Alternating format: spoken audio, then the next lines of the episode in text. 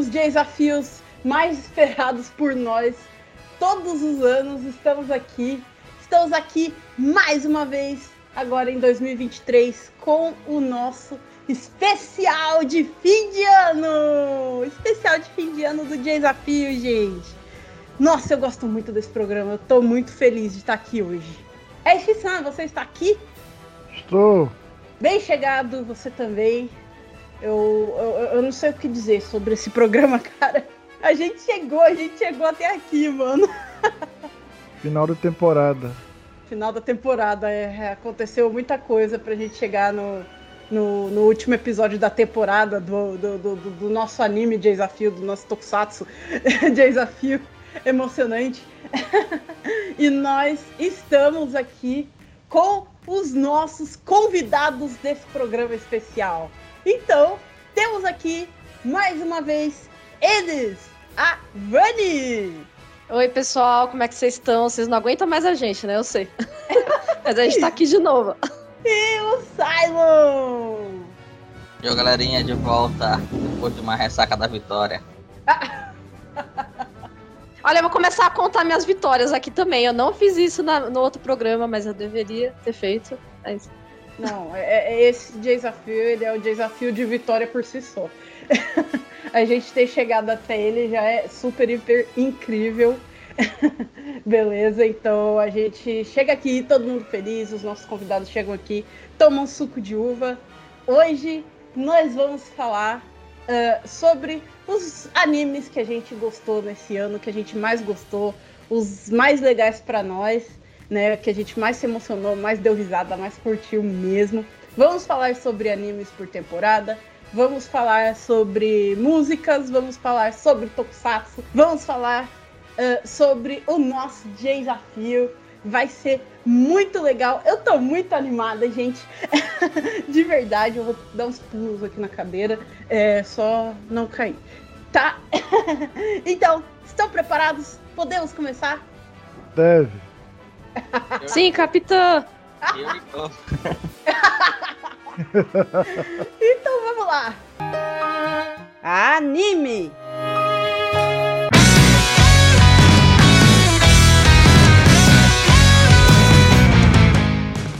Beleza, gente. Então, vamos começar aqui falando do nosso ano é, de 2023, né? A gente teve alguns animes no começo do ano, na temporada de inverno, os animes muito legais que a gente assistiu. E uh, a gente vai contar um pouquinho para vocês. Então, deixa eu ver com quem que eu começo. Silon, vamos começar com você. O que é que você gostou de ver aí na temporada de inverno? Primeiro de tudo, eu queria deixar registrado aqui para quem está nos ouvindo que este especial de fim de ano, ele é um especial do tipo que não é o que vocês vão. É, é, vocês já sabem disso, quem ouve o desafio já sabe disso, né? Não é o que vocês estão imaginando, né? A gente aqui é meio que o lado B da força, né? A gente não, não, não tá aí para discutir o que é moda, o que é modinha, está para discutir o que é bom, né? E aí depois vocês podem nos julgar sobre o que quer dizer, quer dizer bom. Mas assim, para para me fazer uma análise, o ano de 2023 foi um ano muito interessante, porque ele foi um ano difícil para mim sentar e assistir alguma coisa. Eu assisti, eu assisti, eu assisti, no final eu contei aqui, eu acho que eu assisti uns, uns umas 30 produções diferentes. Mas. Ué. Mas é, é, é, pouco, né? Se você pensar que uma temporada sozinha tem para mais de 40 títulos, né? Se você ter pouco mais de 30 assistidos ao longo do ano, e desses 30, alguns eu não finalizei, eu tive que dropar porque não tinha condições morais, cívicas. É é, é. sociais de assistir. Acontece. Mas vamos lá, ó, por exemplo, eu vou pegar aqui um, uma coisa interessante, que é a, uma das plataformas aí de streaming de destaque no cenário aí. Ela tem uma ferramenta muito legal que são as listas, né? Você vai montando as suas listas com aquilo que você está assistindo, né? Hum. E eu hum. passei a fazer isso desde o ano passado. Então, assim, cada temporada tem uma lista separadinha para mim aqui né? Melhor, melhor do outono, melhor do verão, melhor da primavera. E de inverno 2023, acreditem, de tudo que eu assisti, só três animes ficaram na lista. Tá quase melhor que eu. Só três animes ficaram na lista. E tem mais dois animes que eu assisti que eu vou citar aqui. Então, assim, eu vou, eu vou citar aqui primeiro as minhas menções honrosas, né? Do que eu assisti que não tá nessa lista.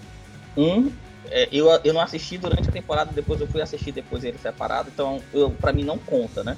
É o Tomochan Isageo, né? Tomochan Aona no que eu já conhecia do mangá, acho o mangá muito divertido, mas não tive interesse em assistir o anime, Você- porque, Você não tem graça, Sayo. porque embora, embora eu conheça o mangá e goste do mangá, eu não achei que a animação fosse ser legal. E fui surpreendido a animação de Tomo-chan Isageo, ficou muito bom. É, a, a Ria Takahashi no papel da Tomo ficou maravilhoso, né? Eu acho que a equipe, a equipe toda de dublagem, a, a Sally, a, a Max, a né, que fez a, a, a Carol, tanto na, em, em, em japonês quanto na versão em inglês, pra mim, assim, tem tudo para levar um, um de melhor seiyuu do ano aí no, no, nos ano, no ano que vem aí nessas listas, que, nesses prêmios que acontecem, porque o trabalho dela foi sensacional. Então, para mim, Tomo-chan é uma das minhas, das minhas menções da temporada de inverno. Uma outra menção que eu faço é esse, e aí esse assim, não veio licenciado para o Brasil oficialmente, então eu tive que ir pelos caminhos alternativos para me acompanhar. E foi o, o Isekai no Biri Noka, né, o Farming Life in Another World, que é uma, anima, uma animação do estúdio Zero G, de 12 episódios, e conta a história de um cara que era doente terminal, e depois que ele reencarna, né, ele tem, a opção, ele tem essa possibilidade de reencarnar em um outro mundo, ele, ele vira um fazendeiro no meio de uma floresta e começa a criar uma vila usando uma habilidade que ele ganhou dessa divindade que encarnou ele. E aí a história contando ele, ele formando essa vila e vai entrando pers- personagens novos vão aparecendo, ele vai montando a própria família dele com esses personagens, com, vai construindo ah, os campos, as vilas, as casas e montando uma nação poderosa assim. E são piadas muito divertidas dentro de um universo que é, é, embora ele, ele seja um, um, um, harém, né? Ele nem de longe chegando a ser aquilo que a gente está acostumado a ver dos harém, porque o que prevalece nele são as piadas. E são piadas que não são as piadas de, de, de caráter é, erótico ou de caráter eti. São as Hum. piadas do dia a dia, são piadas cotidianas, piadas sobre a questão do, do comércio, sobre a questão de, de é, agricultura, piadas que são assim, para quem tá querendo relaxar, faz muito sentido. E eu curti demais assistir Isekai no Birinoka. São as minhas menções honrosas. E eu tenho três títulos que para mim são os melhores da, da temporada de, de inverno 2023. O primeiro é Handman, Handman Saito in Another World, né? Benira Saito-san Isekai Niiko. Do Já é o segundo Isekai dessa lista. do estúdio C2C, 12 episódios. Esse aqui, ele é um ele é- foi interessante porque o mangá dele, ele é um formato tipo quase um forcoma, né? São aqueles quatro, quatro quadros por capítulo com as piadas rápidas, né? E aí cada episódio foi é, os primeiros episódios principalmente eram vários vários Pegou mostrando metade do mangá no episódio só. diversos, diversos personagens. E aí, do meio pro fim, essas histórias todas se conectam, to- todas começam a fazer sentido, esses personagens começam a interagir. E muito parecido com o que é Isekai no Birinoka, as piadas também são assim, piadas sobre o cotidiano. São piadas divertidas, não são piadas que tem o eti como ponto-chave. Até porque não tem espaço para o eti na, na narrativa de Handman Saito em Another World. É um, é um anime que eu curti bastante assistir, assim, foi, acho que talvez foi a maior surpresa da temporada para mim, mas é a minha, meu top 3. No meu top 2 entra The Ice Guy and His School Female College, Kores Dokusei Dan Shitokou no Doru Shuzoshi. Também, Obrigada, Silo, obrigada. Passou direto e eu Não, obrigada, Silo, por lembrar, obrigada. Também, também do estúdio Zero D, né? E aí, assim, o estúdio Zero D com duas animações bem legais no começo do ano, né? Só que esse é Zero D e o estúdio Liber juntos, o The Ice Guy. Já tem segunda temporada confirmada, mas ainda não tem a, a, a- data definida, né? Já lança aqui um spoiler sem dizer muita coisa. A segunda temporada vai ser maravilhosa, porque o que já aconteceu no mangá é só coisa boa. Então, assim, aguardem. Ó, Mas- Mas é um anime divertido, assim. Ele é, um- é- ele é meio parado, né? É uma narrativa bem parada, assim. E, e que é uma história. Ele é um anime focado em história de escritório, né? cotidiano do escritório. Então, ele não tem espaço para muitas piadas. Ele, tem, ele, vira, ele gira em torno da questão do romance, né? Da, do, da contato, da formação de uma relação entre duas personagens que trabalham juntas. Um descendente de uma Yukiono e outro uma pessoa normal. Então, assim, é, é, é essa tirada de ter os elementos fol folclóricos, né, as criaturas místicas dentro do universo real e isso ser natural é que torna a história interessante. Mas é um anime que, assim, ele é parado. Ele é para quem gosta de assistir um bom romance, uma, uma, uma boa história de, de slice of life também na, de anime, que é o que eu gosto, e vocês vão notar muito isso na minha lista ao longo desse programa. E pra, pra... Foi o Simon que fez isso com a gente, é ele, é, ele, é o, ele é o top 2 da, do, do meu inverno, porque o meu top 1 do inverno, eu acho que de muita gente, é Meu Anjo de Vizinha Me Mima Demais. Ah. Tem Next Door Spoils Me Roll, o Otonari no Tenshi-sama, né? Agora, com esse negócio de ser licenciado, você tem que falar o nome em português, em inglês e em japonês, né? Se... Mas é legal ver que tem nomes traduzidos agora, né? O pessoal tá começando a colocar e tá caprichando, isso é legal. Anime do estúdio Project Number 9. Já tem também uma confirmação de segunda temporada aí a caminho, né? Tá chegando. E... E que assim, é, é, é um. É, ele só não ganha um que vai vir depois aqui na minha lista, mas ele é um supra-sumo do que foi a temporada, o ano de 2023 em termos de animes de romance.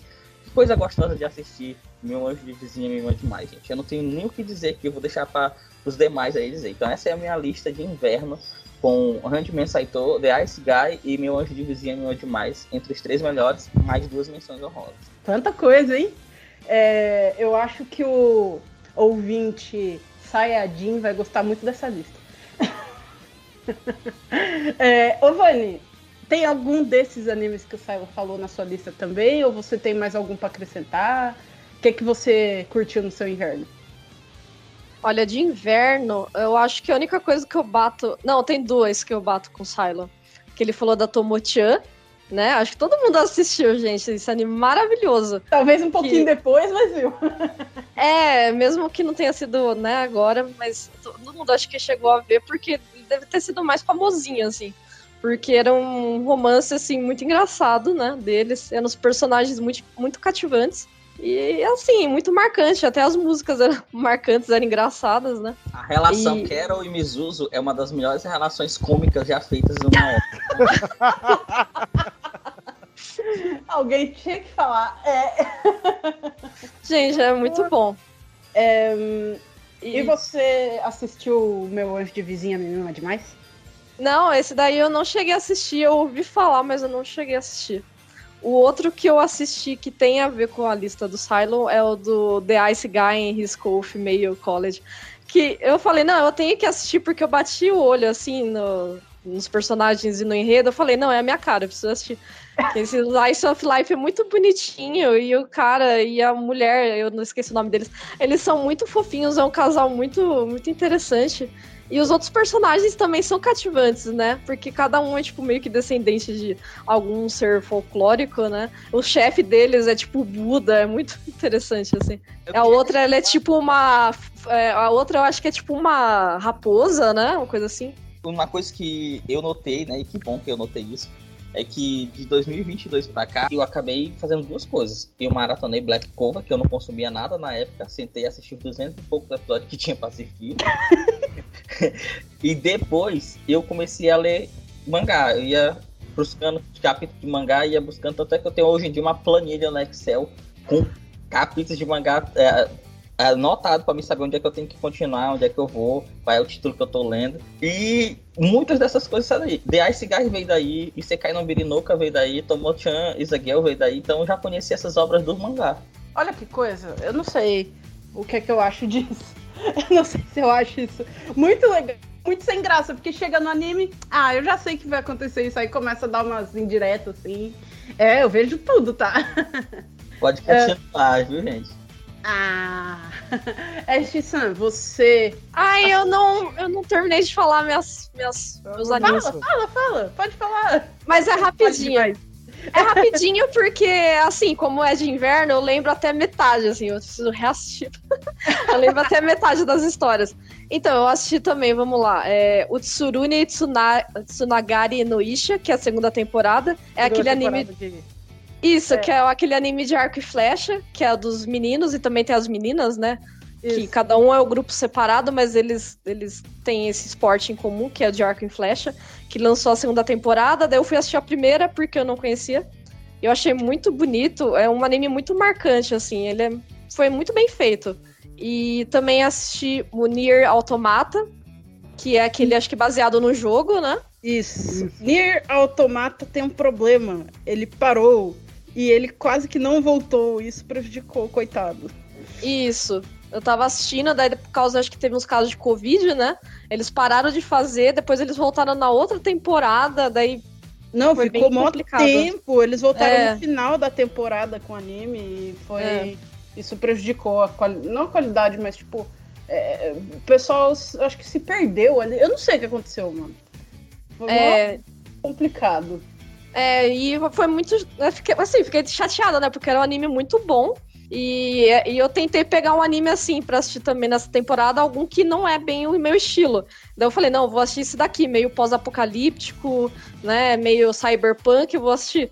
E eu, tinha, eu tava gostando, né? Daí depois parou de lançar os episódios, daí a gente ficou meio órfão, né? Daí mais pra frente lançaram, eu, eu assisti tudo de novo, né? Mas é bem legal. Vale a indicação. E o último, que eu prometo que é o último, que é o Buddy Daddies.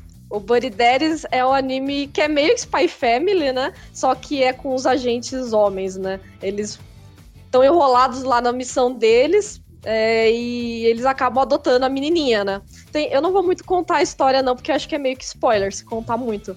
Eles acabam adotando a menininha e, tipo, um do, e os dois carinhas, um é completamente nada a ver com o outro, né? De personalidade, né? Um é tipo Naruto, o outro é o Sasuke, assim. Daí eles adotam. Daí eles adotam a menininha e a menininha é a coisa mais maravilhosa do mundo, assim. Eu acho que os japoneses estão querendo que o pessoal forme família e tenha filhos, né? Porque você fica apaixonado. Oh. E é bem legal, né? Um, um anime bem. Assim, eu acho ele mais sério que o Spy Family. Ele, ele não é. Ele não é, ele é. A história é mais ou menos parecida com o Spy Family no geral, assim. Mas ele é mais sério. Ele, ele tem umas coisas mais um pouquinho pesadas, assim, então eu não, não é que ele é... Mas não é, que ele, não é que ele seja pesado, mas ele, ele tem uma vibe diferente de Spy Family. Por mais que seja mais ou menos parecido, o negócio de espião, assim, com a criancinha, né, ele é um pouquinho diferente nesse sentido, assim, que ele é um pouco mais sério. É, eu acho que lembra mais aquele anime da, da chefinha lá, da menininha que é da Yakuza, com os caras lá, que, com o cara que tem que tomar conta dela, né? Do que o próprio Spy Family. Eu acho que se parece mais com esse. É, Pode ser. É. Talvez. Uhum. Né? E a minha lista é essa. Muito boa, muito boa. Um, Ash-san, você assistiu junto comigo, uh, então eu vou falando alguns animes. Se você uhum. quiser, você pode falar alguns dos seus primeiro. Não, vou falar bom, é, é errado porque como em São Rosa eu concordo com o Cylon do do cara que reencarna e cria a fazenda, que fugiu o nome agora. E você cai. E você cai num Grinoka. Isso. Isso. Concordo com o Sile e ele mostra que não para fazer um bom anime, com uma história divertida, de você sentar e descansar e relaxar, não precisa ter coisa, porque isso foi o grande diferencial dele. Ele tinha todo aquele harém, mas ele não dava atenção, não teve piada pesada, não teve piada, não teve piada duplo sentido a relação da amizade dele com todas as meninas era muito legal, muito divertida, respeitosa. O romance dele com a Vampire, depois da construção da família dele, foi construído de uma maneira bem legal, bem bonita de se ver. Então, menção honra tem que ser ele, que foi uma grande, uma grande e uma ótima surpresa da temporada. E no top 2, acho que vai ser quase que unânime. Então, vai ser Tomo-chan, o Nanoko, Tomo-chan porque não dá, foi muito engraçado. Todo episódio você dava para tirar alguma risada e a relação a personagem que em alguns momentos rouba o anime é a Carol em alguns episódios. E o ótimo trabalho de dublagem da Principalmente no episódio que ela é o foco, que ela quebra. O trabalho da Seiyu e tem também da dubladora Exato. VR foi genial.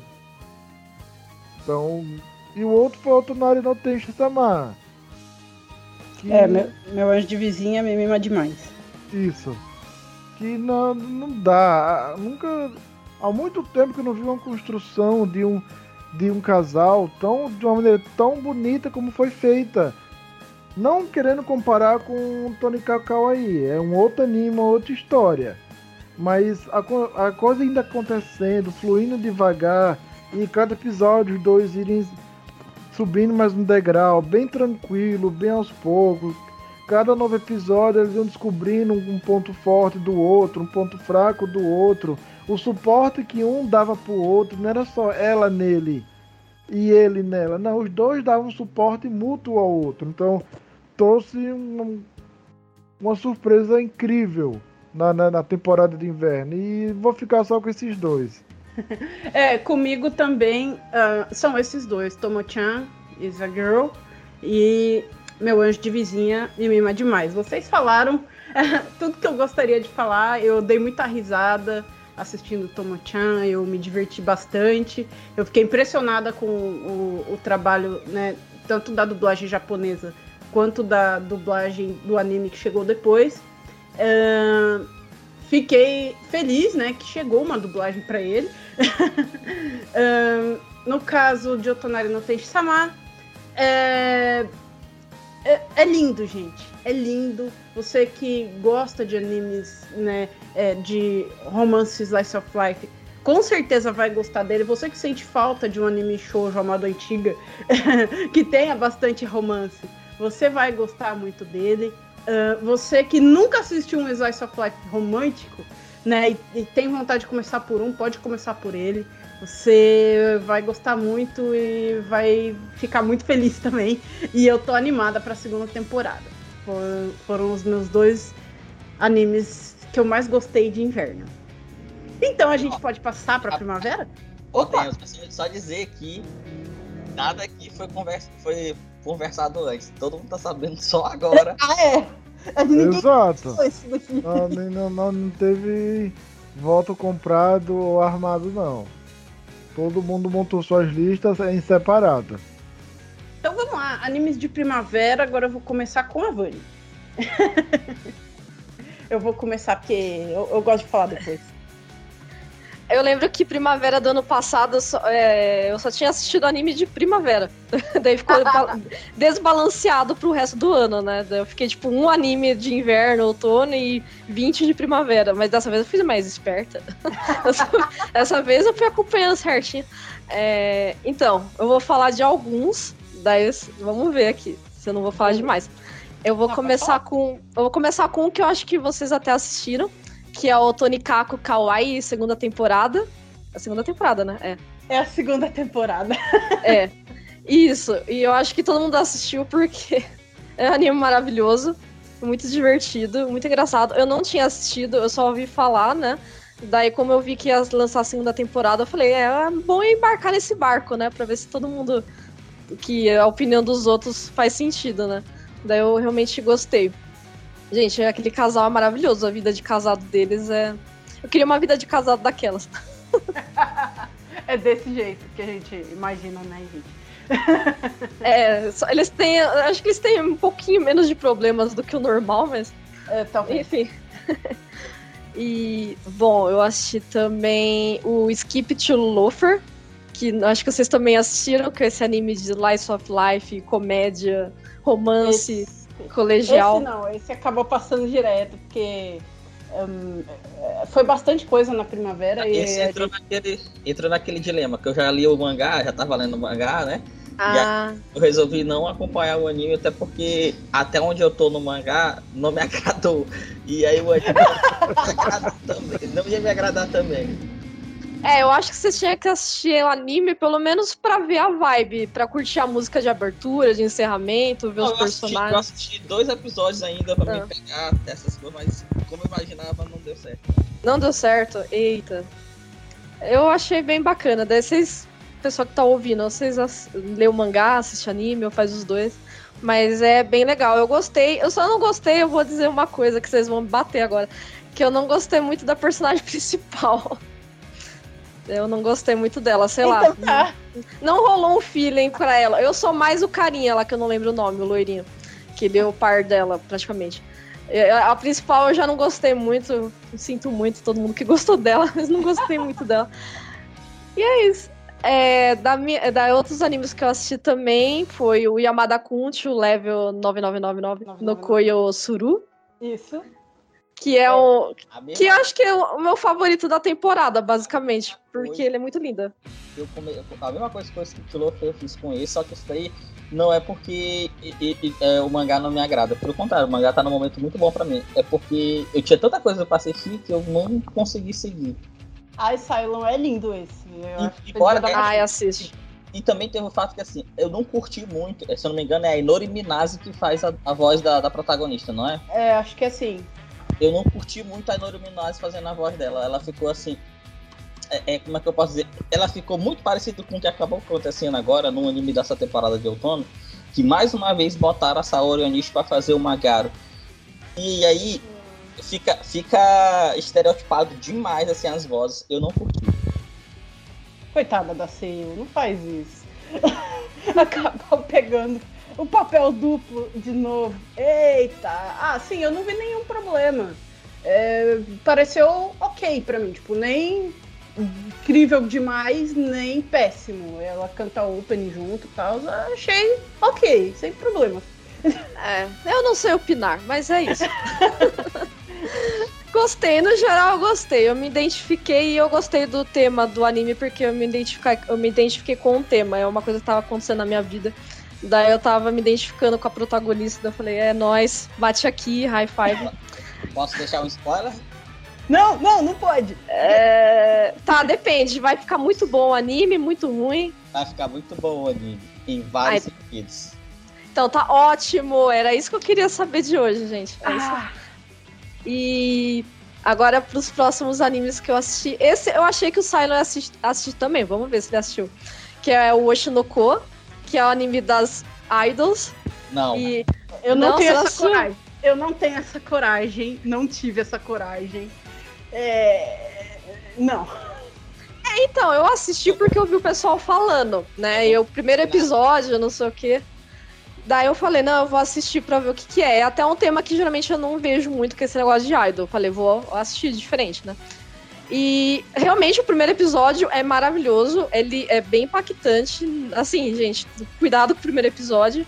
Ele é intenso, ele é intenso. É. Só que assim, os demais episódios não tem essa intensidade toda do primeiro, eu achei. Então ele, os outros episódios são mais leves, bem mais é. leves. E eu não me interessei tanto assim. Eu, é, não, é pior, pior é que eu ouvi falar isso mesmo. Ele começou com tudo, ele deu um impacto muito grande com o primeiro episódio, pá! E depois despencou. Aí eu. Que coisa! Era um anime que. Era um anime que eu tava assistindo, tipo. É, sabe quando você assiste, você já sabe que você não vai se empolgar tanto, porque, ah não, hoje é segunda, é dia de assistir tal anime, então você fica empolgado, empolgado, empolgado. Esse não, eu ficava tipo, ah, hoje é dia daquele anime, né? Ah, é, verdade, vou assistir. Daí esse, tipo, não tava muito empolgada. Daí é aquele anime que não te marca. Um tanto, assim. Estou é de cara. Ele começou com um pá e terminou com um Paul. eu tô de cara. Eu tô sem saber o que dizer. Talvez o pessoal vai ter uma opinião contrária? Vai ter, mas Talvez. não pegou tanto, assim. Não, acho que o que pega muito de Oshinoko é, é, é, é, a opening, né? Que a gente pode até falar mais pra frente, talvez. Sim. O hype que se criou pelo, pelo fato de que ah, achavam que o mangá é muito bom, é muito bem desenhado, é do mesmo autor de Kaguya-sama. Kaguya mas, assim, sinceramente, do que a gente acompanha até nas discussões nas redes sociais, a obra ela tá, ela, ela tá ganhando uns caminhos tortos, ela tá se perdendo. É triste saber. Mas. É. Bom, enfim. E, e mais, mais, o último episódio que eu ia. O último episódio. O último anime que eu ia falar, que esse. eu tinha comentado com a Dini, acho que ela não tinha gostado muito que tinha assistido, porque é um Isekai. Lá vem. Lá vem o Sayajin, é, você está causando. Eu tinha que assistir esse daqui porque eu tava com ele martelando na minha cabeça, porque eu tinha achado interessante o enredo. Que é o, o Kanojo Gaku, Shaku Itei Ita Ryu, que é aquele. O, porque a Retalha terminou na mansão do Duque. Raeliana. Raeliana. Terminou na mansão do Duque. Eu falei. Eu tinha vontade de assistir esse anime, só que assim, a gente recentemente tá tendo tantas histórias repetidas como essa, né? Uhum. É, é. É, é, como a, é, é, da, da mina que reencarna como uma vilã e aí que, que, que tem que domar o, o, o protagonista. São, são, são três. Teve dois recentes, aí tem esse que é parecido. Aí eu já, a fórmula tá muito batida, não, não tô afim uhum. de assistir. É, eu não ando assistindo anime assim, né? Eu falei, não vou pegar, até porque parece legalzinho, né? Tem, a, tem aquela. É, todo ambientado meio Sim, um castelo, parece... né? Meio feudal. É... Daí eu achei, não, vou dar uma chance. Daí eu acabei até que gostando, assim. Eu falei, é, é diferente, né? Porque, assim, a história é previsível até o primeiro, segundo episódio, assim. Você fica tipo, ah, ok. É, até ela, assim, ela tinha lido o livro, né, daquela história. E ela sabia o que ia acontecer. Daí depois que ela mudou os fatos, começou a acontecer várias outras coisas diferentes. Ela já tinha perdido o controle daquela vida dela que ela ganhou nova. Então era uma surpresa para ela também. Daí eu fiquei, ah, e começou a ficar interessante, né? Porque aí ela já é aquele fator surpresa na vida dela. Até, até tal momento ela tinha controle, agora ela não tem mais. E agora, o que, que vai acontecer, né? Então achei que ficou interessante. E é, é isso. Eu vi, eu vi, vários comentários sobre esse. É, mas não, não, não acompanhei junto, não. O, o, o Ash-san deu um pequeno spoiler do que eu tinha para falar nessa temporada, né? Ali quando ele falou, que foi uma coisa que a gente viu junto, que é Tony Kawa, né? Que o Avani falou também. O, o Cylon, eu não sei o que vai achar disso.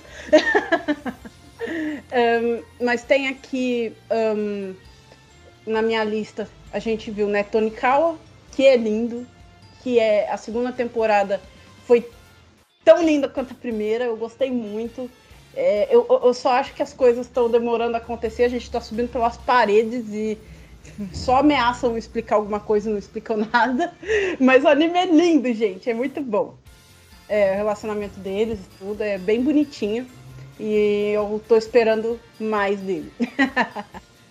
um, Tem também o Yamada Kun, né? Que foi citado aqui, Yamada Kun, a minha história de amor com o Yamada nível 200, é, 999, é isso. O anime com o nome é, certinho, tá? É, além do japonês que vocês já falaram. É, também é muito legal, né? Essa ideia de que eles se conhecem dentro do jogo e começam a se conhecer na vida real é muito legal, eu gostei. Eu fiquei feliz, né? Que ter um anime assim que não é apelativo também, não tem nada disso. Segue uma história séria, legal. A série é assim, né? A menina é toda atrapalhadinha. Mas é, é uma história legal, uma história divertida, uma história emocionante. Você fica feliz, você é, fica emocionado, tem de tudo. E gostei muito, gostei muito. E o outro anime que eu quero citar aqui, né, para não citar tantos assim e falar aqui pela tarde toda com vocês, eu vou citar mais um que já é um estilo que eu gosto muito de assistir também e não deixei de assisti-lo, que é Dr. Stone, tá? Dr. Stone, a primeira parte dessa última temporada saiu na temporada de primavera. É, ele é um anime shonen diferente, né? Ele não é um anime cheio de, de pancadaria, de quebra-quebra, de tantas lutas assim. As lutas são mais é, mentais mesmo, né? São mais é, de inteligência. Isso é muito legal, uh, como vai mostrando as coisas que eles precisam desenvolver, uh, o, o, o, avanço aonde eles precisam chegar e como eles estão chegando naquele ponto. Cada ponto da coisa que eles precisam, é, como isso acontece, a explicação científica para isso. É muito massa. É, é, eu, eu tinha que deixá-lo aqui que ele não foi esquecido, que ele continua um anime incrível. E se você não assistiu Dr. Stone ainda, eu deixo uma super indicação aqui para vocês, que é muito bom. Ash-san, fale o que eu. você acha desses animes. Fale também se você quiser acrescentar algum aqui. Eu não tenho muito que acrescentar porque minha, minha, meu top 3 é Tony Kako, Do, a segunda temporada. Acho que não tem muito o que falar, foi contou mais um pouco da, acho que não contou, mas mostrou mais um mais um pouco do, da vida dos dois, mostrou um pouco mais da Tsukasa, mostrando a Yukiko. É. A, a, Tokiko. Isso, a Tokiko, que foi acrescentou muito para a história, alguém que fala, começou a falar um pouco mais da Tsukasa, ele começou a conhecer um pouco mais da Tsukasa, mas sem revelar muita coisa, que eu acho que é, na minha opinião, é a grande sacada do anime. É a gente ter todo aquele ar de mistério da, da, em volta da Tsukasa, mas é um mistério que não faz diferença, porque só o fato de poder acompanhar a vida cotidiana dele, aquelas histórias divertidas, engraçadas, as novas descobertas, as experiências dele como um casal, com, é, deixa o anime muito bom e a gente acaba percebendo que tem só muito mistério sobre a Tsukasa, mas não fica tão pilhado e, e, e inculcado com isso, querendo saber desesperadamente. Se falar, beleza. Se não, se não falar nada, tá, tá bom. então é muito bom isso como foi trabalhado na segunda temporada. O anime do Yamada eu também vi, então a história foi muito boa, muito divertida. Então não tem muito o que acrescentar. E o meu outro que eu gostei muito dessa temporada foi o Nihime. Nihime Tokemono no A é... Princesa Oferenda e o Rei das Feras. Isso. Que eu achei a história muito bonita, que dá muita, muita lição, principalmente sobre é, romper barreiras, vencer preconceitos de todos os sentidos. A toda a jornada, não só de, de descoberta e aprendizado, tanto do Rei das Feras quanto da. Esqueci o nome dela. a menina humana, a Sari. Isso, isso, a Sari. Acho que deu um toque muito. Foi, foi feito e trabalhado muito bom no anime. E. Esses são meus animes, não tem muito mais o que falar. É, muito bom, bem lembrado. É, Nihime eu gostei muito também, foi bem legal de assistir. Foi até maior, né? É, ele teve, ele continuou durante a próxima temporada. É, sua vez. Então, a minha lista de primavera foi totalmente diferente da de vocês. Ah, não vale, meu. De novo, meu, você faz uma coisa dessa? É, sério? Juro, é o único anime que eu cito aqui, que é uma menção honrosa, nem é top 3 pra mim, é o Tonikawa. Ah, você viu! Eu, eu, na verdade, eu tô até devendo, porque teve assim, a segunda temporada ela terminou, mas saiu o especial que é, é quase como se fosse um interlúdio entre a segunda e a terceira temporada, que é, é um mini arco, né, da, da, é. dele nas escola, na escola. Eu comecei a assistir, ainda não terminei, eu tenho que terminar de assistir esse mini arco. Vou ver se eu faço isso antes do fim do ano. Mas Tony Cal é isso, né? Tony Cal é, uma, é, uma, é, um, é um mangá que. É um anime, melhor dizendo, né, que deu certo, né? Ganhou o público, tem uma, uma, uma, uma boa aceitação. A relação Tsukasa e, e, e, NASA é muito, é muito gostosinha de assistir. É, é, é, é, é bem interessante ver eles, eles desenvolvendo esse, esse lado fofo do, do, casal, né?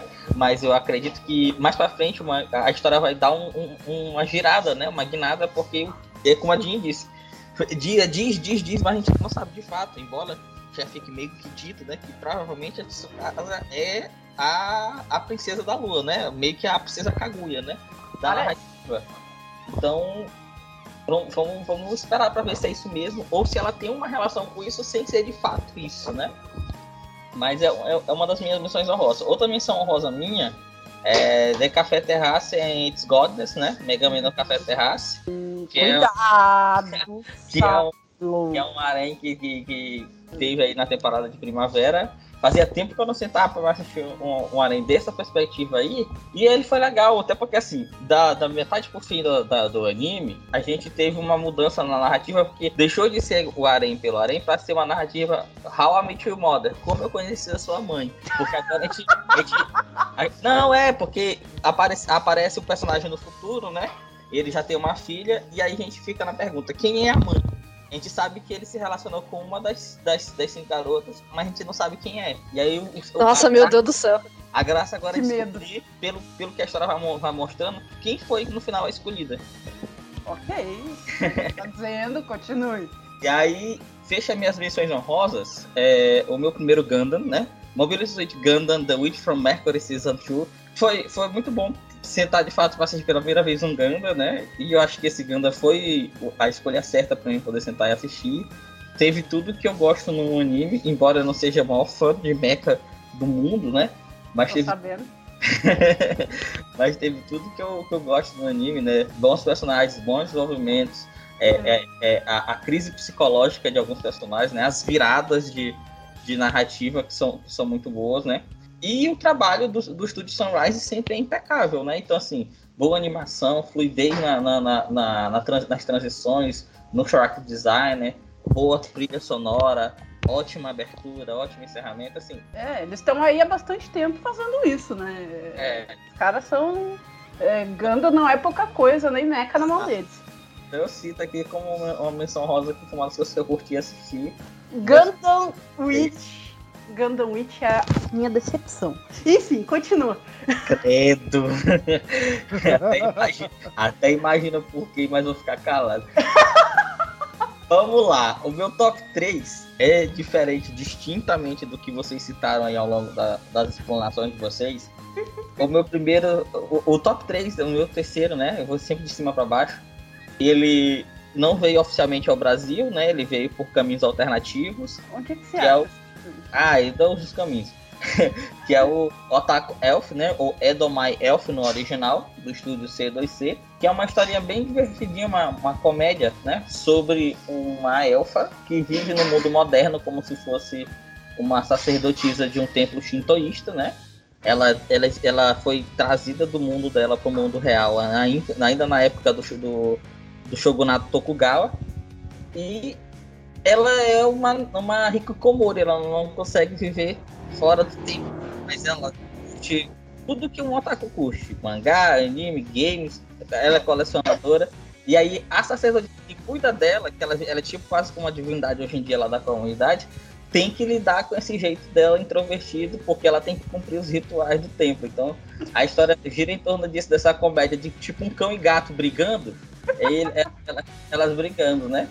Sendo que assim, a Elfa já viveu por muitos anos, então a Elfa ela tem sempre um olhar de tristeza, porque ela sabe que a sacerdotisa é só mais uma sacerdotisa que vai cuidar dela, porque uh, o tempo passa e ela permanece, né? E aí tem essa, essa discussão sobre os laços construídos e essa, essa, essa briga de gato-cachorro com, com, entre elas, né? Parece a versão a versão introvertida da Mate, né? Então esse é, esse é o meu top 3. Aí, o meu primeiro top 3, né? Em segundo lugar, trago meu primeiro amigo é um tapado, né? Mas My Clueless First Friend, ou Jojo wo Shiranai Tenko Seigagiri Kuru, que é um anime aí do estúdio Sing Spot. Um anime que é bem divertido, não sei se vocês acompanharam, né? Que é a história de uma menina que ela sofre bullying na escola porque ela tem todo aquele jeito, é, é, é como se ela fosse uma pessoa dark, ela é chamada de, de bruxa. Né? Isso na escola é, é, é, é, que é primário, não é ginasial, não é ensino médio. E aí chega um aluno novo e esse aluno novo é meio tapadão, então assim, todo mundo tira brincadeira com ela e ele não entende e acaba fazendo essas brincadeiras voltarem para as pessoas, né? Ele serve meio como um, um, um, um cavaleiro, um príncipe no cavalo branco para ela. Então ele se torna o primeiro amigo dela e aí a relação deles vai se desenvolvendo, eles vão conhecendo um ao outro, até que ele sabe do passado da vida dela, né? Que ela perdeu a mãe ainda na, quando ela nasceu, o pai dela cuida dela sozinho, então o fato dela ser uma criança introvertida tem muito a ver com isso, porque o, o, o pai tinha que se dividir entre ela, o trabalho e tudo mais. E aí tem uma cena muito bonita, né? Que é quando, quando ele, ele fica sabendo desse passado, que ela leva ele pra, pra conhecer o túmulo da mãe, de, da mãe dela, né? Que até então ele não entendia que o que ele, da forma como ele tratava ela, embora seja na inocência, né? Tinha também, por mais que ele não praticasse bullying como os outros, tinha também uma, um, quê de, de é, ruim. E aí ele se, começa a chorar, se debulha chorar, é, é, vendo que ele, ele tava sendo uma pessoa completamente errada com ela. E é emocionante, assim, é da, veja só, essa primeira. E esse anime já, já acompanhava o mangá. Em 2023, eu acho que eu chorei quatro vezes assistindo anime. Essa foi uma Nossa. das que eu chorei. Nossa! Tadinha. Essa foi uma das cenas que eu chorei. Embora eu já conhecesse a cena. Mas eu não, eu não, não, não deixei de me emocionar. E aí, fecha o meu top 3, o meu número 1, que para mim é um, é um dos indicados, assim, prováveis indicados a melhor anime do ano. Que é, é, é, um romance tão bom, tão bom, mas assim, eu vou pegar o que o RX disse no, no, no, no, no bloco passado da, do, do inverno, né? Só não bateria lá o meu amor de minha, minha vizinha mima demais, porque lá a relação é muito natural. Aqui tem o um elemento do místico, né? Então tira um pouco dessa naturalidade do que de fato é, o, é a condição de relacionamento. Mas aí o anime que eu me refiro é uma vizinha de outro mundo, a Galaxy Next Door, Otonari no Ginga. Que, gente, que coisa maravilhosa. Que ah, eu acho que eu sei, eu acho que eu assisti esse daí. Eu assisti, mas eu dropei esse anime. Olha que coisa interessante. Quando eu comecei a ler o mangá dele, lá na pandemia, eu dropei, porque eu não consegui me sentir o mangá, né? E também, na época, a Scan tava trazendo ele, né? E eu leio muitas Scans ainda em inglês, né? Eu não espero chegar a, Scan em, em português. Nossa, Saiba, você é muito apelão, cara. Nossa, que ansiedade. E aí eu, não, eu deixei de mão. Quando anunciou o anime, eu disse que talvez eu volte ali. E eu não voltei. Digo, não, eu vou assistir o anime e ver se o anime me surpreende. E cara, o anime é maravilhoso, a história se desenvolve de uma forma muito, muito, muito gostosinha. A trilha sonora é ótima, a abertura é muito boa. E aí no, na, no episódio 11, que é quando a gente chega no clímax, tem uma tá cena. contar o final do anime. Não, tem uma cena que eu não vou contar nada, só vou dizer que eu chorei, eu não aguentei, eu chorei. no domingo de manhã, eu tô assistindo e eu tô chorando. Acho que eu tenho que voltar a assistir então, porque eu dropei. Eu assisti, tipo, sei lá, até o terceiro episódio, quarto. Eu é dropei. Muito, é muito maravilhoso, assim. Eu que gosto dessas coisas, gosto de coisa. Eu, eu, eu, eu saco na história. Se tu me oferece um doce, eu não gosto de comer, eu preciso comer um salgado. Mas eu gosto de histórias doces. Histórias doces me agradam muito. Oh. Essa, é, essa, essa é a minha lista de primavera. Otaku Elf, meu primeiro amigão tapado, uma vizinha de outro mundo. Ainda tem bastante Sekai nessas indicações, eu tô achando isso um pouco uh, diferente. Vamos lá, vamos continuando então com a nossa temporada de verão. Olha só que coisa. Verão. É, tiveram umas coisas diferentes, mas um, em verão eu não acompanhei muita coisa, não. Então eu vou acabar falando por último de novo, porque eu sei que vocês vão ter muita coisa para falar. É, Chessan, sua vez de começar. em verão 2023 eu vou começar logo, que acho que é o, o, o meio que o polêmico, que é Rurouni Kenshin Meiji Kenkaku Romantan 2023 que. Falou. Ele falou antes de mim. Não, começa logo. que é, foi uma grande surpresa. Que acho que eu paro para. Acho que eu mesmo, não sei quanto, mas eu achei que ia ser só o, o clássico mais bonito, com um gráfico melhor, com um som melhor, e não. Ele tá mais dinâmico, sem aquele mundo absurdo de filas que tinha no clássico, que alguns eram interessantes e outros eram porre. Então, e tá mais direto, a dublagem tá boa, a trilha sonora tá boa, os contextos históricos, como professor de história, eu tô gostando demais porque muita coisa histórica, muita informação histórica no clássico não, não era dito. Você só sabia por causa de notinhas que alguns poucos sites colocavam. E agora não, está sendo, tá sendo narrado os, os fatos históricos, os pontos, as referências. Isso está muito bom. Então me surpreendeu muito. E praticamente é um outro anime. A, a diferença gritante que tem de Fullmetal Alchemist e Fullmetal Brotherhood aconteceu com o Samurai X clássico e esse. E assim como o Brotherhood é infinitamente melhor que o clássico, esse novo Samurai X é bem melhor do que o clássico ele falou.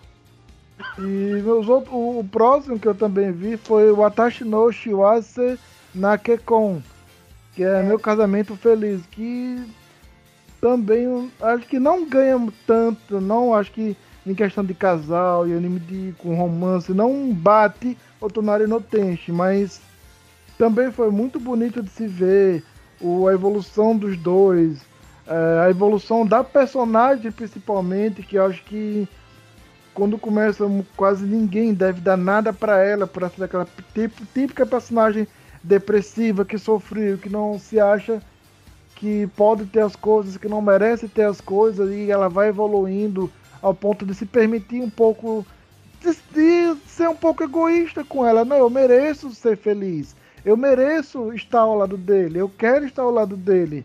Então essa evolução dela como personagem acaba ofuscando um pouco ele de lado, mas não de um ponto ruim.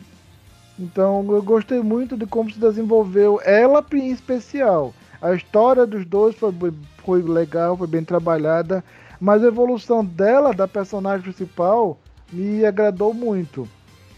E o último é Spike Yoshitsu 2, que a primeira temporada foi muito maçante. Acho que tentaram inovar e deram um tiro no pé. Onde mostrar, mostraram o final no começo e depois o restante da temporada foi meio que recapitulação de cada uma. Eu acho que isso foi um grande tiro no pé. Mas nessa segunda temporada, o que eles não fizeram na primeira, eles compensaram agora.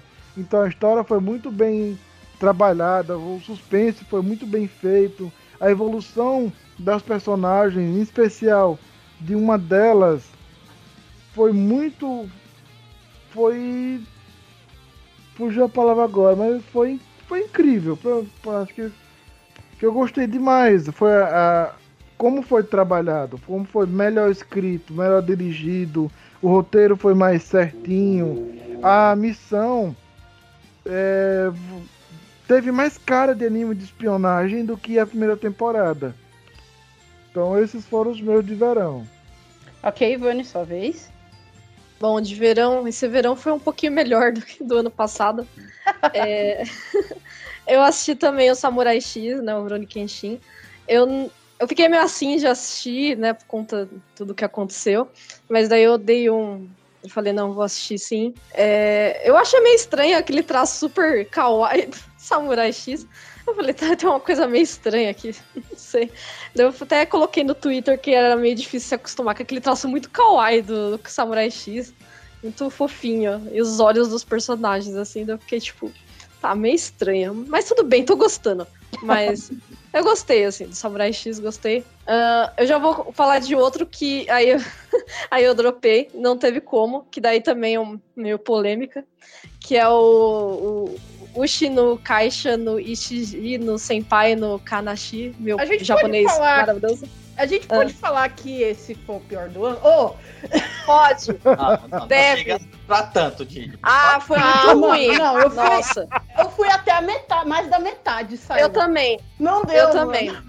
Não, é o, pra quem não sabe, é o da pequena chefinha.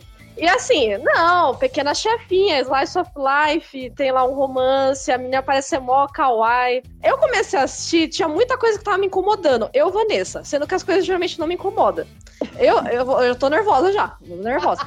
É, eu comecei a assistir, eu falei, gente, não precisa o anime ser assim, não tem o porquê, não tem, eu não vi nenhum motivo único para um anime de ser daquele jeito que, tipo, mostrou, assim que eram algumas coisas muito sinuando as coisas. Eu falei, não precisa ser desse jeito. Você podia muito bem ser um estilo, vai, qual é o nome daquele outro que eu falei? Que é do The Guys Guy, The His School, meio college, que eu achei mais ou menos parecido, assim, até por isso que eu fui assistir. Eu podia ter seguido naquela linha, mas não nessa linha. Eu achei que, tipo, não precisava de tudo isso só para chamar a atenção do público homem para assistir. Eu achei que bem ridículo. E depois eu acho que foi passando os episódios, foi dando uma melhorada, amenizou, assim. Só que depois que amenizou tudo o que aconteceu, quem for assistir vai perceber, não tinha muita história. Daí eu fiquei tipo, ah, mano, sei lá, tem outras coisas para fazer, jogar lixo aqui fora, fazer uma planilha Excel. Tipo, desculpa, tá muito mais interessante fazer outras coisas do que assistir esse anime e sendo que começou a atrair o público pelo motivo errado para assistir. Então, fiquei, não, mano, desculpa. Você tá totalmente errado. Você não precisa ficar apelando pro, pro jeito da menina lá. Enfim, não é porque ela é kawaii, é por outros motivos. Não precisava disso tudo, sabe? Bota uma história interessante que o povo vai assistir, tá? Então é isso. Daí eu já fiquei irritada. Momento revoltada da convidada, gente. É um lado, tá? Respirei, tomei uma aguinha.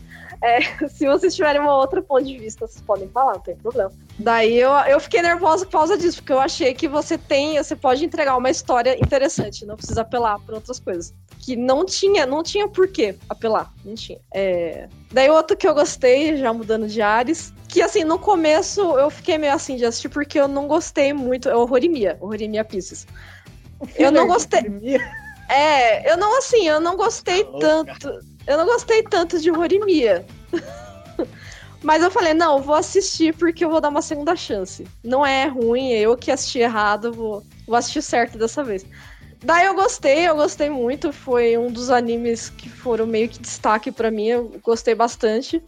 E é, foi muito gostosinho de assistir, porque cada episódio era uma historinha. Eu falei, tipo, embarco nessa, eu gostei. E foi bem tranquilinho de assistir. As músicas também eu gostei. Eu falei, é, não precisava ter falado tão mal de Horimi assim, porque eu achei bem gostosinho, bem leve de assistir. E o outro, que é para fechar com chave de ouro, esse é para fechar, que até comentaram que foi o My Happy Marriage, né, que é o casamento feliz, que é um anime que foi, é, acho que basicamente foi mais o destaque total da temporada para mim, porque ele é um drama bom de assistir. É, você se apaixona pelo casal, se apaixona pela menina.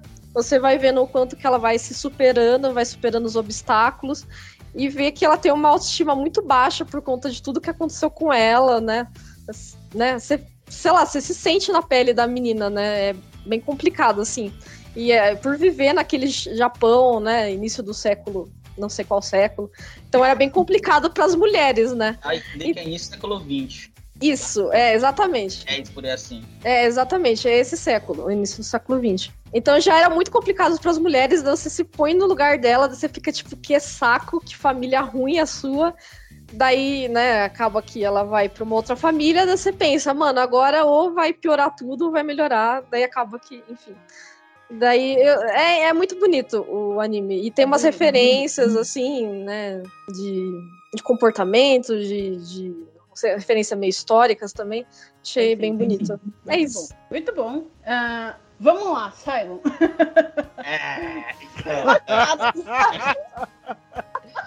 é, a, é, a, queria só dizer, Pode falar, eu não vou desfazer amizade com você. Vai não, falar no Facebook, eu não vou desfazer tem nada, tem nada a ver com isso, não. Queria só dizer que o meu verão, ele foi o que eu mais assisti.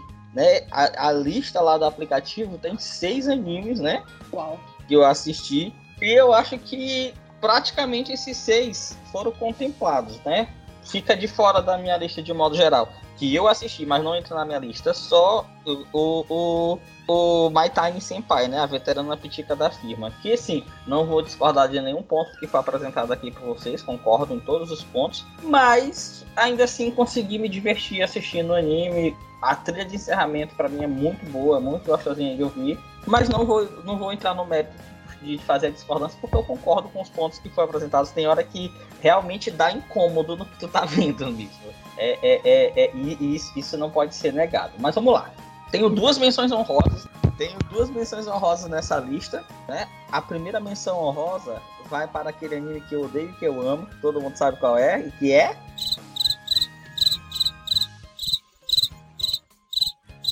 Não, a gente não sabe. Eu acho que eu não peguei essa. É claro que eu estou falando de Bleach, né? Ah, tá! Mais especificamente, Bleach, Bleach Thousand Years Blood War The Separation, que foi a segunda parte, né, de, de Bleach que saiu. Dessa vez sim, simultaneamente Disney Plus e Star Plus, deu para deu pra acompanhar, né? Da primeira parte não saiu simultâneo, então teve um atraso para sair, mas dessa vez saiu, né? E eu assisti, eu não assisti toda, faltando três episódios, dois só pra me terminar a temporada, eu não assisti porque assim, não, não, não me interessou mais assim sentar pra assistir. Talvez se quando vier a próxima parte eu sente assista, não sei. E às vezes eu assisto mais porque meu irmão assiste, senta pra assistir também, eu assisto junto com ele. mas assim, mas gosto desse momento de, de, dessa fase de Bleach, né? Eu acho que o, o, o, comparando com o mangá, depois tu para, para lá, vai lá e comparar com o mangá, o, o, o estúdio Pierrot, junto com o Tite Cubo, estão corrigindo coisas que o Tite Cubo não pôde fazer porque ele teve que acelerar o processo de finalização do mangá dele, né? Por exemplo, a gente teve um, um, é, é, é, é personagens que nem tiveram destaque nenhum, nem, nem mostraram nada, nem, nem conseguiram usar poder nenhum no, na, nessa fase da história que na animação agora ganharam até Bankai, entendeu? Então, assim, Nossa. Foi, foi muito, muito, muito bom que foi feito. Não vou, não vou dizer que foi ruim, mas é aquela história, Bleach não consegue. Eu, eu fico. As decisões de roteiro do Fish Cubo, elas são erradas. Os personagens são mais ou menos. O plot, né? O, o, o, a, a, a, o mito, né? O universo expandido é bom. Mas as decisões são meio burras. Eu, eu não sei se se as, as pessoas me odeiam porque eu digo isso também. Ah, as decisões do Tite-Cubo são burras. E tanto é que agora ele tá corrigindo as decisões dele. Muita gente diz, ah, mas ele, era, ele teve que fazer isso porque foi o editor pressionando ele, a revista pressionando ele pra finalizar. É, mas talvez se não fosse tão burras as decisões dele, ele tinha conseguido contar a história sem precisar se apressar, né?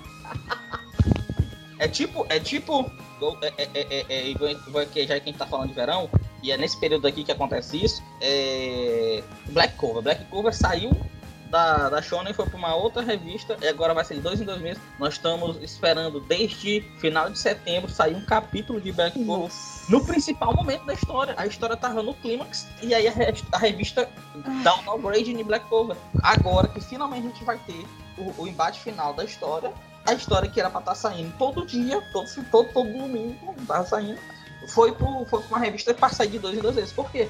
Porque houve um decréscimo no consumo do mangá, porque as pessoas entenderam que a história do, do, do Tabata está, está em, em, em, em, decrescente, e estava mesmo, não vou, não vou ser aqui advogado do diabo, estava mesmo, estava em decrescente a, a, a, o mangá, mas vinha com um momento agora, que era o momento das batalhas, e a decisão foi super errada foi de super errada. As decisões editoriais estão sendo super erradas. Que né? Coisa, e isso vai ficar muito Black Clover. Porque o, o anime já vai sair com perda de interesse por parte do público. Mas vamos lá. Além de Bleach, o meu outra menção rosa é Atelier Risa Ever Darkness e The Secret Hideout The Animation, né? Que é uma animação lá do baseada no jogo, né? Risa no Atelier animação do Líder em Filmes. Não tenho muito a dizer, só curti, gostei, gostei de assistir. Nunca tive a oportunidade de jogar, Ateliê Risa, não, nunca sentei para me jogar, mas curti a animação, curti os, as personagens, curti a, a, a, o pano de fundo da história. Mas não é uma grande, uma grande obra de, de, de mangá, de anime mangá, para você dizer assim, ó, oh, que anime, ó, oh, que legal. Acredito que nem o jogo deva ser tão bom assim, né? Mas não vem ao caso. Fala de mim. Fica, assim, fica a menção honrosa. Top 3? O top 3 é esse aqui. Santa Cecília e Padre Lawrence, né? Cuidado!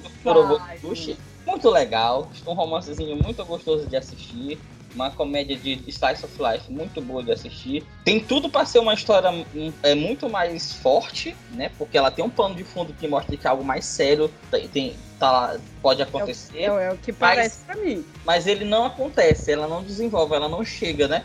Uma coisa que eu pensava que seria um, um mote, na hora, na verdade, o Rano capítulo final mostrou que não. Aquilo que eu tava pensando que era alguma coisa não tem nada a ver. É, é, é, uma, é um evento banal. Talvez mais pra frente na história, para quem acompanha no mangá, então se tiver uma segunda temporada do anime, possamos vir a ter de fato aqui um, um, um agravamento narrativo que vai levar uma, aquilo que todo mundo quer ver. O padre Lawrence abrindo os olhos e ver que a Santa Cecília gosta dele, né? Que ele é um tapado. Mas enfim. é um anime muito gostosinho de assistir. Fica no meu top 3 porque eu curti demais assistir Padre La... Santa Cecília e Padre Lawrence. O segundo anime, o top 2, é Horimiya The Missing Pieces, né? Só pra explicar aqui, que eu chamei ele de filler, não tô falando que ele é ruim, tá, gente? É porque pegaram algumas partes que não foram adaptadas na primeira temporada e fizeram um anime disso. Então, por isso que eu chamei de filler de Horimiya, porque... Mas ele não é... chega... Ele não é filler. Ele não, é não é filler, né? Ele é um... Isso, isso um pouquinho do que ficou pra trás ali, até explica alguma coisa. Eu entender que assim, é, como o, o Cloverworks... pedaços, né? É, eu, é, deu a entender que quando o Cloverworks é, é, é, assumiu a cabeça desse projeto, né, o estúdio e a equipe de produção desse anime, eles não acreditavam tanto no sucesso de Horimiya, embora Horimiya fosse desde sempre um mangá muito bem querido pelo público. Mas eles não imaginavam que o anime fosse dar certo. Então cortaram, porque já tinham feito uma vez uma, uma primeira versão de Horimiya e essa primeira versão não deu certo. Então essa segunda versão veio e deu certo. Só que acho que eles estavam tão confusos que resolveram cortar o anime. Porque era um anime para ser um curto de 24 episódios. Não foi, E aí resolveram, agora deu certo, vamos fazer a segunda parte com aquilo ah, que a gente não adaptou. Tá. Ah, é, e, e aconteceu isso, pelo menos a notícia que chegou, é que aconteceu isso com alguns outros animes da época, né? O anime lá das quíntuplas, ele veio com essa notícia também de que vão fazer isso com ele. Falei, o quê? Virou, é, virou moda agora? Virou uma alternativa? Não, é, é uma coisa que aconteceu na própria produção de animes e eles estão meio que tentando consertar, né? E aí finalizo o meu top 3 aqui com o casamento feliz, My Happy Marriage, Watashi do Shiwase Nakekon. Sim, foi uma, pra mim o um grande destaque da temporada de verão, né? É, é, é, vale lembrar, anime que veio pela Netflix, não veio pela, pela Crunchyroll, como normalmente Isso. tem, né? E veio é, é seriado, né? Toda semana um episódio novo, não veio. Não veio completo. É. Legal, porque a gente podia acompanhar ele e ver a reação das pessoas, a reação do público comentando. E ele veio numa crescente, porque os primeiros episódios as pessoas não deram muita bola. Comentaram, ah, é bonito, ah, a personagem sofre, é aquele estilo de novela melodramática. Mas depois foi subindo, foi subindo, foi subindo e foi ganhando público, foi ganhando público até chegar no clímax da narrativa do, do, do, da temporada, com os eventos que se sucedem, né, em, em, relação à família Saimori, que é a família da qual a Mil faz parte, né, fazia parte, enfim. É uma história que ela é melodramática demais. É bastante né? dramática. Não vou, não vou negar esse fato, mas o brasileiro ele gosta de melodrama, então ele não se sente a, a, a, prejudicado com isso. Pelo contrário. E aí a gente vendo ela se desenvolvendo, ela abrindo os olhos, ela passando a viver, descobrindo que na verdade ela tem. Ela é uma pessoa que é muito valiosa e poderosa, faz o anime ficar maravilhoso. E aí eu digo assim pra quem vai assistir, né?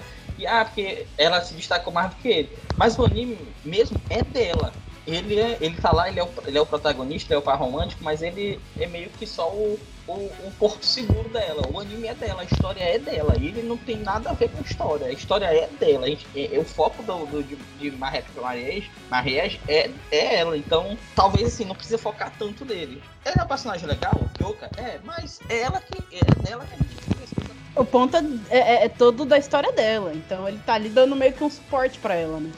esse é meu, meu trio, né? Meu casamento feliz, Rorimia, The Missing Pieces e Santa Cecília e Padre Lawrence. Esse foi o meu verão. Agora eu acredito que vai vir a melhor temporada do ano, né? Ah, com certeza. Agora vai vir. É agora. É agora. Momento.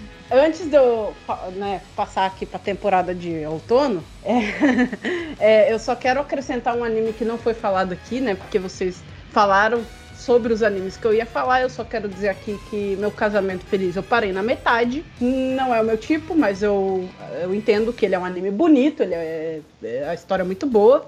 Um, Rurouni Kenshin, né, 2023, que o Avani e o RX falaram também. Vou falar dele mais pra frente. e um outro que eu assisti, gostei muito, que é mais levinho também pro pessoal dar uma risada e relaxar. É Minha Crush Esqueceu os Óculos é, né, que é o do romance é, lá da isso, escolar. Ele, ele, é legalzinho, mas ele é, ele, ele é meio duvidosozinho, entendeu? Ah, eu não achei nada, nenhum problema nisso, não, não cara. É, ele, ele é meio duvidosozinho. O, o, o protagonista, ele, ele é meio. É, ele é meio. É, como é que, qual a palavra eu posso usar para não ser muito pesado com ele e também não, não fugir daquilo que eu quero dizer? A puberdade dele, ele vive, ele vive, ele vive a puberdade muito forte se eu posso dizer assim, para amenizar aqui os fatos. Mas é um anime legal, eu, gost, eu gostei muito do que o estúdio Gohands fez com, a, com, as animação, com a animação em si até. É, ah, o romance é bem legalzinho, ela é muito fofa. Também que tem, assim, pra, pra falando da parte visual do anime, né? Ele foge de, de, muito de, de alguns detalhes e regras que a animação japonesa assume, como giros de câmera, ângulos diferentes. No começo as pessoas até acharam estranho, mas ele é bem legal. Mas assim, em termos de história, embora seja uma história legalzinha, um romancezinho bonitinho, o protagonista deixa desejar. A, a, protagonista não, mas ele deixa, porque a puberdade dele é muito acentuada. Não achei, se você tá dizendo, eu não vou, né? mas não achei, eu achei bem tranquilinho até pra assistir.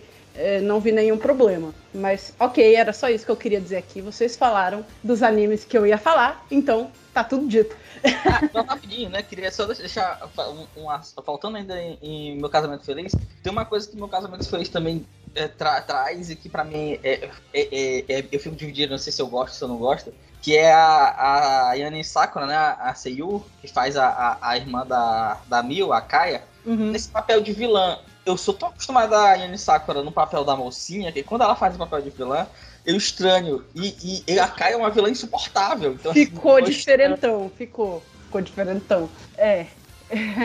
bom ponto, bom ponto a deixar aqui. Ok, gente, vamos para a temporada desse ano. a temporada de outono. Diferente Essa... de outras vezes que primavera não sempre dão, né? Esse outono vem maravilhoso, né? Então, bastante coisa. Eu tive bastante trabalho para conseguir acompanhar tudo que eu queria, né? Tanto em japonês quanto em animes dublados. É, bastante coisa mesmo. E eu gosto de assistir as duas versões, né? Então, mas dessa vez, como tinha muita coisa, eu separei algumas coisas aqui para assistir em japonês. Então, vamos lá. Tô gostando muito de ver essa, essa nova temporada de Spy Family. Apesar dela estar tá um pouquinho devagar do que as outras, né? Continua com pontos que eu gosto, tipo, volta no mesmo ponto que parou, não dá aquele, aquela distância, vamos dizer assim, de uma coisa para outra, você tem que ficar recapitulando. É, não, não, tem. Eles continuam fazendo a mesma coisa de, de naquela é, família que eles criaram, mas com os interesses próprios deles, continuam do mesmo jeito, continuam é, na, com aquela operação e, e, eu acho que não prejudicou né, o andamento do anime, mas ele tá andando um pouquinho mais devagar agora, que as coisas estão né, mais diferentes e começando a entrar na história deles individualmente, né? O que, que eles vão fazer daqui para frente. Isso tá bem legal, tô gostando. É, também tem que eu tô assistindo dessa temporada e gostando muito, né? É Seijo no Marioku Abano Des, né? É, The Saints Magic Power is Onipotente. É, esse é lindo desde o início, esse é emocionante. Desde sempre, desde sempre. Desde o início. Com certeza. Ah, e tá ficando um pouquinho mais intenso em questão de ser, tipo, acontece logo o que tem que acontecer. É, né, estão começando a sacudir as coisas nele. Não, e a segunda assim. temporada começou com o Flash Forward, né? A primeira cena é uma coisa que vai acontecer provavelmente daqui a dois, três episódios. É. E, e, e, e que você tá vendo que é um momento de, de tensão ali. E, então a gente tem que ficar atento para ver o, o que, que vai levar aquilo lá, né? Mas promete. Tá, tá. Tá indo muito bem, tô gostando muito da forma como tá indo, apesar da gente subir pelas paredes. Mas o anime tá incrível, tô gostando muito. Peraí, qual é o nome desse? É. É Magic Sun Powers is Onipotente. Nossa, eu vou digitar do jeito que eu entendi. Alguém pode escrevendo para ela aí no, no nosso chat, para ela poder procurar? Também tem um outro anime aqui que é, ele tá muito bom e eu tô achando ele injustiçado. Porque o pessoal tá comentando muito outros animes e esquecendo dele. Que é Shai, né? O anime da super heroína que é super hiper tímida. ela é incrivelmente tímida. E mesmo que ela tenha um poder absurdo, isso é uma barreira para ela, né? Ela tem que aprender, vamos dizer assim, a lutar com uma coisa gigantesca. Mas para isso ela tem que entender certas coisas que, por causa da timidez dela, é muito difícil dela eu entender. Eu tô assistindo esse, mas eu acredito que ela deve ser muito melhor herói do que o Midoriya, né? Não deu pra ver isso ainda.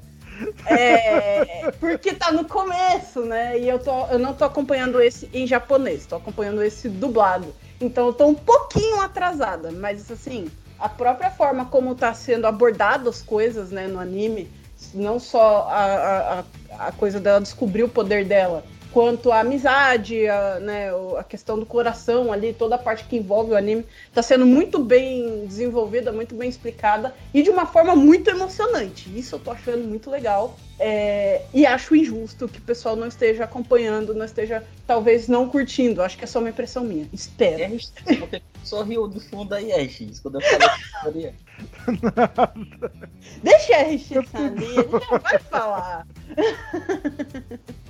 Próximo anime que eu estou curtindo muito é a, a, segunda parte do Dr. Stone, né, gente? Que saiu agora. É, é, é, é, o arco final, é a última parte. O anime está acabando mesmo. E é difícil acreditar que ele realmente está acabando, porque é, é, são coisas tão incríveis que estão acontecendo, são coisas, né, tá no, no, no clímax, no ponto intenso do anime, na batalha, é, né, científica ali, vamos dizer assim, tá muito bom e você não quer que acabe, porque tá bom demais, você quer que mostre mais ali é, de, de como são feitas as coisas, explicar sobre a ciência, você quer que é, é, finalizem né, a história do Senko, a história do grupo dele, mas ao mesmo tempo você não quer que acabe.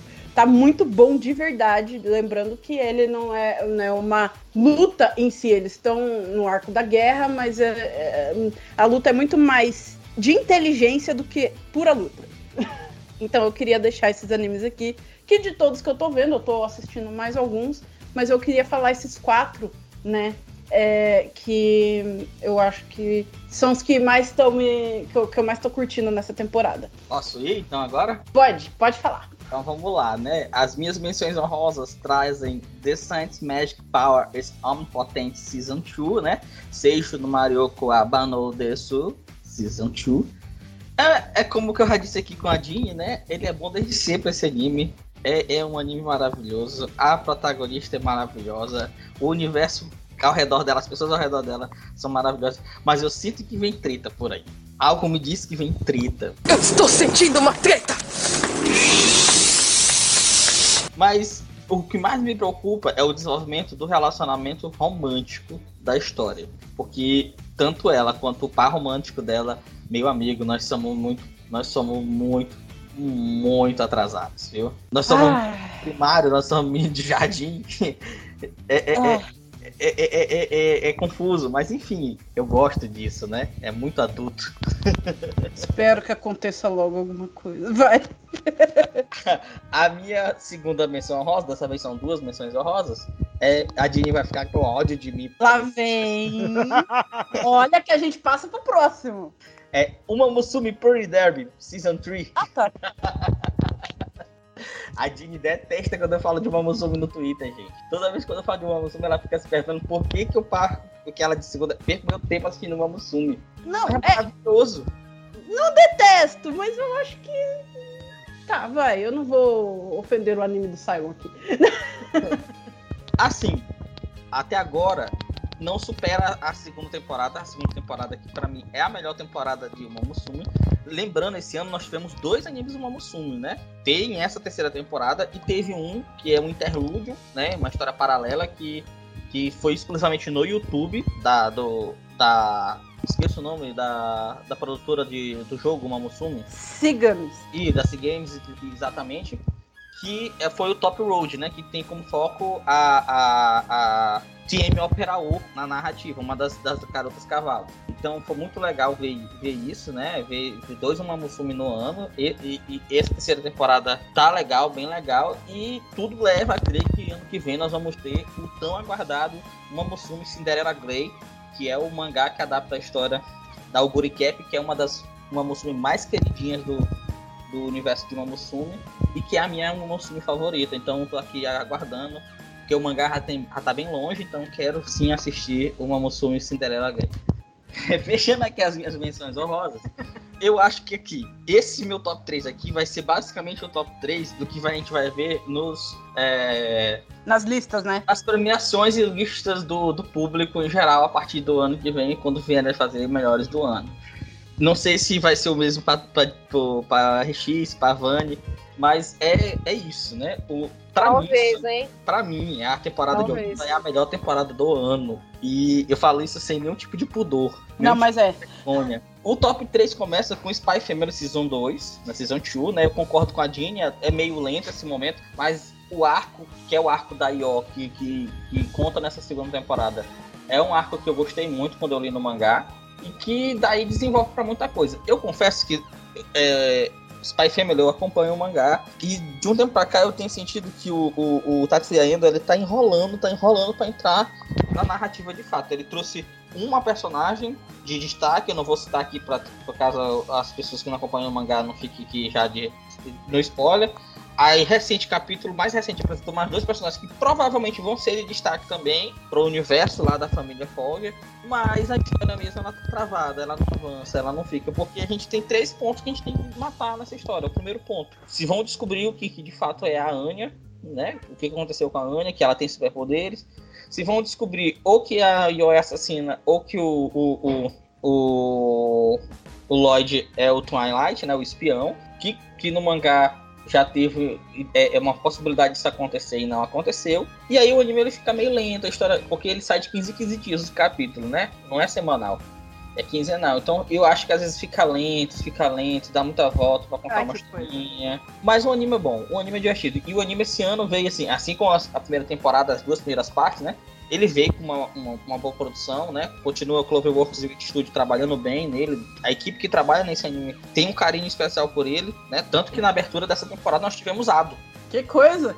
É, que é o grande, o grande nome aí do, do, do da, da, cena pop aí desde o final, do, do, do, final de 2021 pra cá. Vem ganhando destaque, né? Eu sei de outro estúdio que faz isso. Ainda, ainda não bate ainda o que foi nos últimos anos a, a Lisa, né? Mas a Ada vem ganhando força, né? Na música pop. E aí a animação também vem se apropriando disso. Ela já esteve em outras produções de anime, né? Esteve em um filme de One Piece no ano passado, né? Então foi super legal ver a Ada na, na, na, na trilha de, de Spy Family. E é o meu top 3. E aí, diferente do que eu acho que vai acontecer nas listas e premiações, o meu top 2 e 1, eles são invertidos. Porque o meu top 2 é Frieren e a Jornada para o Além, né? Frieren. O 2? Journey's End. Nossa, o Souzo no Frieren, né? Ele é o meu top 2 para mim. Ele é o meu top 2. O anime é maravilhoso, a história é maravilhosa. Eu acho que assim, há muito tempo não se vê uma representação de um elfo é, é tão interessante, né? Que não entre na perspectiva do It, que não entre na perspectiva do, do, do estranhamento, como a gente vê na personagem Frieren. E na obra Frieren, né? A história, ela, ela, ela traz uma, uma, perspectiva do RPG também, da história de fantasia, que é uma questão do, da reflexão do pós, né? E o, e o depois, e o nosso, é. e o concluir da jornada. E o que é, e o que é nossa vida, né? Essa reflexão do, do essa história dela ir buscar o, o, o lugar de descanso das almas para reencontrar o, o, o herói, para re, reencontrar a mestra isso, isso é, é, é, uma, uma, história assim, tem um, um, um, universo reflexivo muito forte, né? E o Frieren é emocionante, cara. E a própria estoicidade da personagem, né? A Frieren é uma personagem muito estoica, ela não tem. Ela tem sentimentos, mas ela não vive pelo demonstrar esses sentimentos, né?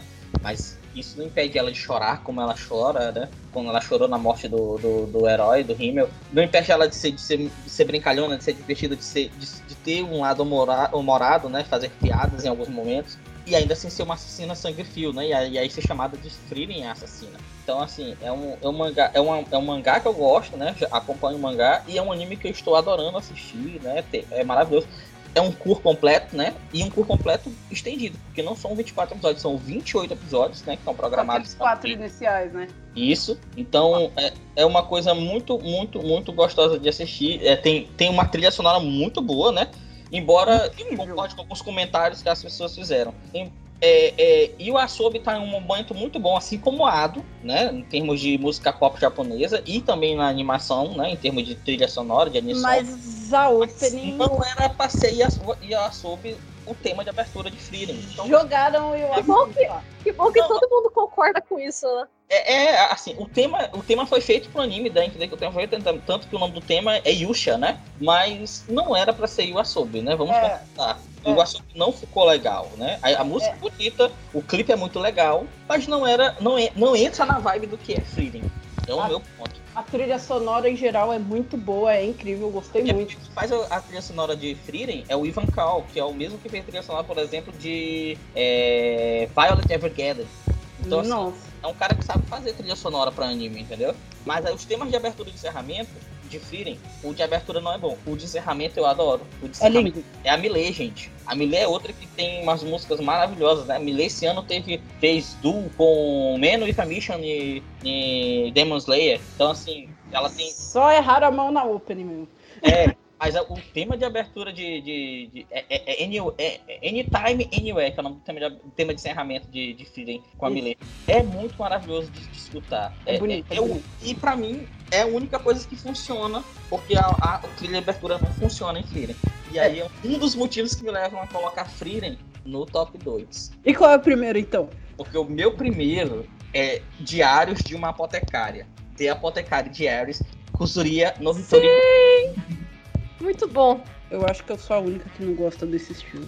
Enfim, continua. Esse anime é muito, muito bom também. Vai, vai ser um, um curso completo, são 24 episódios. E, gente, que, que, que história divertida. A Mal Mal é uma personagem que todo, todo bom mangaka deveria ter. Ela é uma personagem que ela não ela, ela não é reprimida na, no fato dela ser uma figura, uma mulher, né? Em, em um ambiente que é ruim para a figura feminina, né? No, no, no tempo, um período de tempo que a figura feminina não tem as liberdades que deve ter, mas ela é inteligente, ela, é, ela, ela é astuta, ela é meio ácida, ela é o tipo de personagem feminina que de fato tem o, a, a perspectiva de ser empoderada, entendeu? Eu gosto da, da, da, da Mal Mal por causa disso, né? É o fato dela se esconder nas sardas porque ela sabe que ela é bonita e que aquilo pode ser um perigo para ela. É, leva ao questionamento sobre a, a, a, a, cobiça, a luxúria do, da, da humanidade, mas também sobre a inteligência e a esperteza do mais forte, né? O mais forte não é que ele tem a força, o mais forte é aquele que sabe se livrar dos perigos, dos caminhos que, escuros que, tra que, que traça, né? E a história de fundo de, de Diário de uma Apotecária, que é, são as tragédias e, e, e contendas do Palácio Real, são super interessantes também. Vão nos levando a entender né, é, é, um universo lá fantasioso que ali há uma discussão se está sendo representado só a China, se só a Coreia, se só o Japão, ou se tem um pouquinho de cada daqueles elementos, embora eu acho que predomina ali um, uma narrativa que visa mais a cultura chinesa na forma como é representada a, a, as personagens, né? Tanto que sempre quando começa o anime aparece a mensagem, né?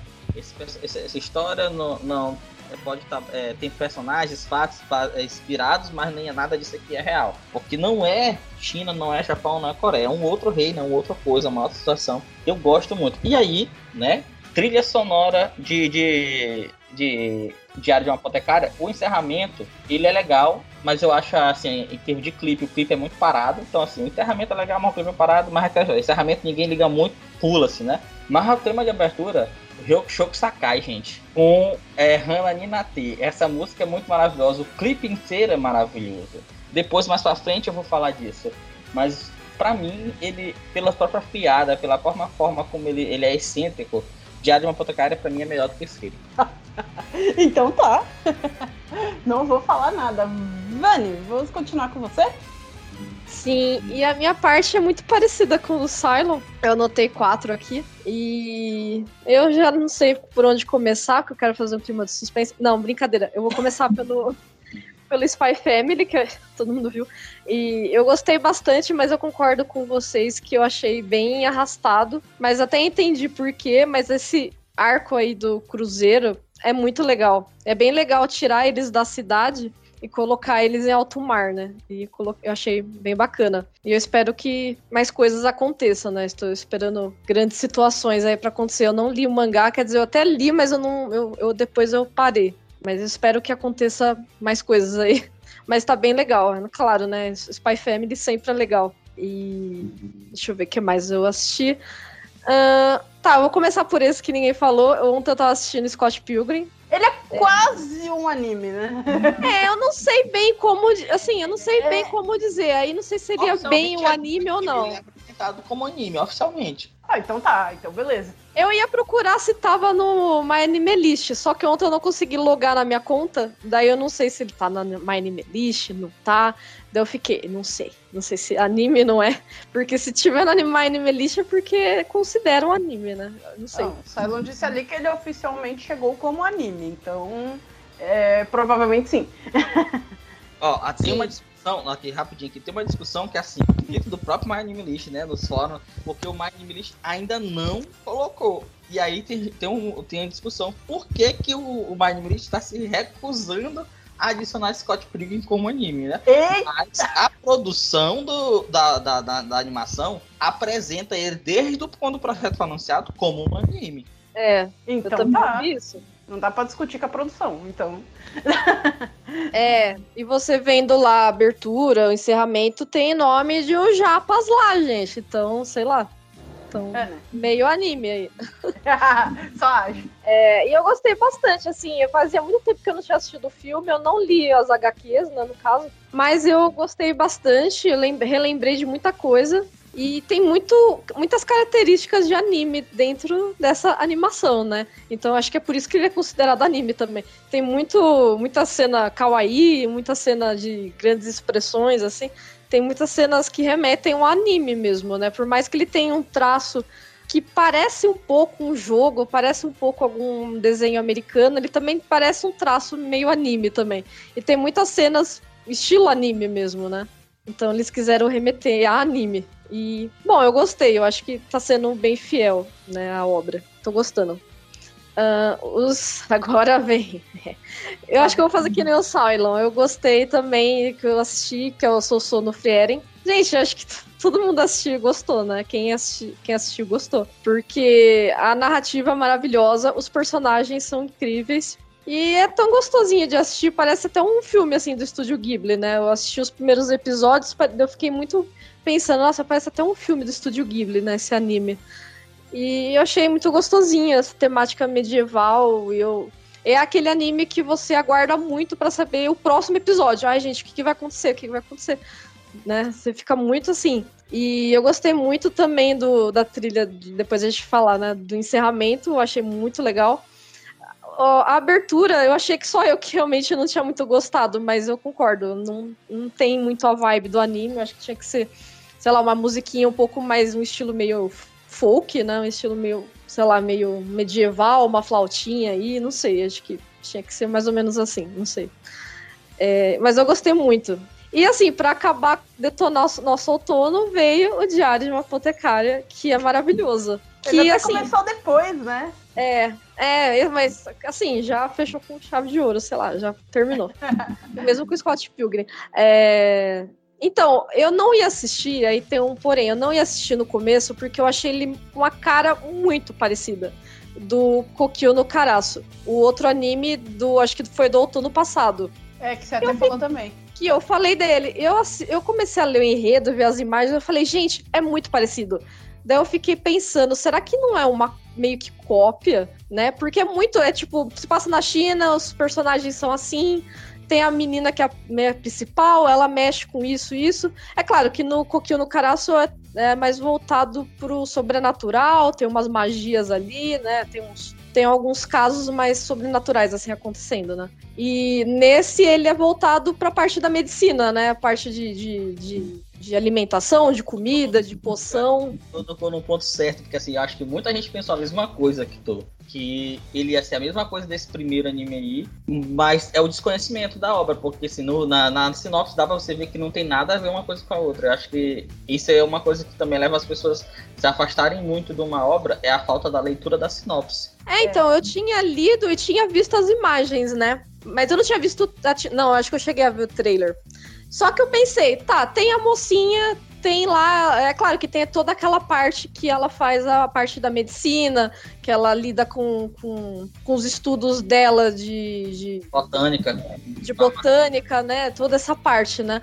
Daí eu pensei, mas se tirasse esse negócio de botânica, colocasse magia, é, colocasse sobrenatural, colocasse esse tipo de coisa, ia ficar muito parecido com a outra obra. Daí eu fiquei meio pensando assim, né, gente, mas tá muito parecido. Se você tirar a botânica, esses estudos mais naturais e colocar o sobrenatural, fica muito igual. Daí, eu no, daí no começo eu pensei, não vou assistir por conta disso. Só que daí eu comecei a assistir e vi, não, é diferente, não, não é uma cópia. Então acho que vocês podem, sei lá, assistir os dois, que tá tudo bem, tá tudo. E a, é bem diferente. a voz da protagonista Mal Mal é incrível, viu? Se, se vocês gostam de Tânia, de Tânia The Ave, vocês vão gostar de. A, Não, de jeito nenhum. Ah, esse eu não vi, não. Não, não, não, não. É, é, ok. Pode continuar, velho. Ah, bom, acho que da minha parte é só isso, mas só esclarecer assim que eu gostei muito do Diário de Apotecária e Ele é bem diferente do outro anime que eu mencionei, então vocês podem assistir de boa, podem assistir os dois, inclusive. E é muito bom, muito maravilhoso. E a trilha sonora, gostei, acho que mais da opening mesmo. E realmente eu espero é, que tenha uma segunda temporada, uma terceira, tudo. E é isso. ah, beleza, então a Xissan finaliza pra gente a nossa grande temporada do ano aí.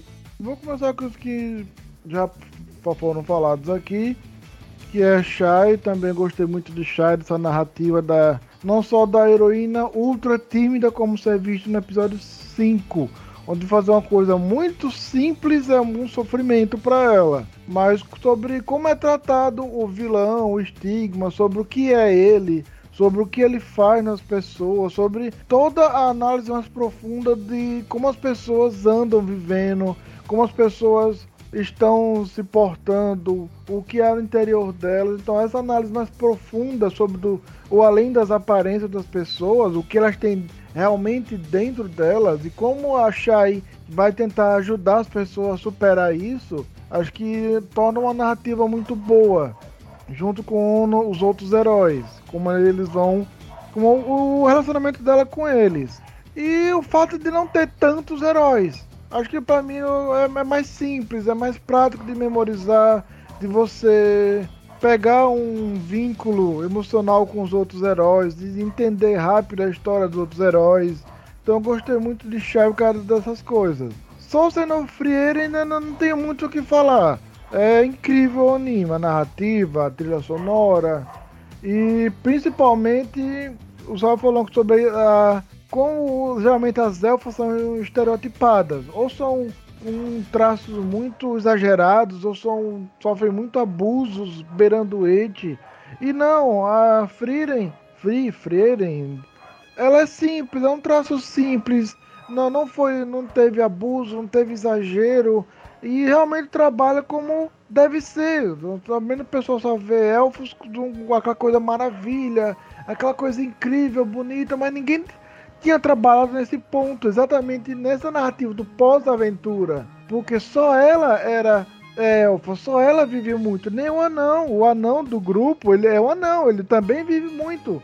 Mas não tanto quanto ela. Então essa busca dela para reencontrar os companheiros, para tentar compreender principalmente como é o tempo em relação do ponto de vista das outras espécies. Isso que é uma, uma ótima sacada, não é só mais um anime de fantasia. É um anime de fantasia com, um reflexivo para a vida em si.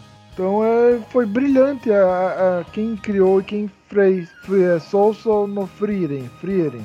Frieren a jornada para o além. E o outro da lista é Tiemun Teikaku Monogatari. Dantodai Ka Hajimaru Hime no Tensei Gekuten Story. Ou Ele falou desse!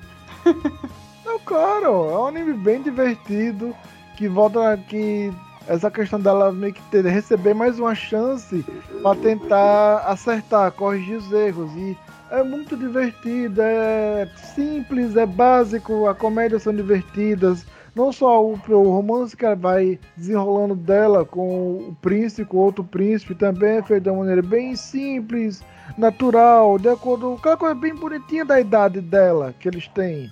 E principalmente o fato dela não só tentar fugir, ela tá com medo, tá fugindo da guilhotina, mas ela também, ela tá observando eu como eu fui má com tal pessoa, como eu errei sobre aquele assunto. Eu podia ter feito mais pelo meu povo. E ela não tá só fugindo do, do, da guilhotina, fugindo da morte, ela tá fugindo da morte, mas aprendendo com os erros dela da outra linha temporal.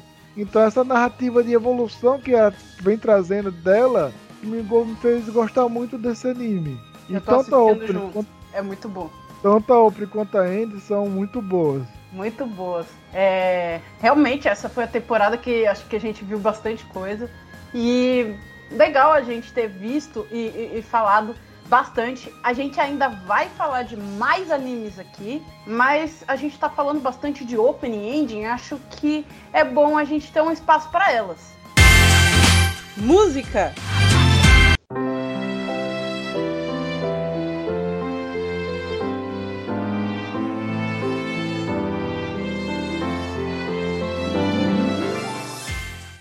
gente, então vamos falar aqui de openings e endings, que a gente gostou. Ai, gente, eu gosto tanto de animação, de verdade. Eu gosto muito de animação.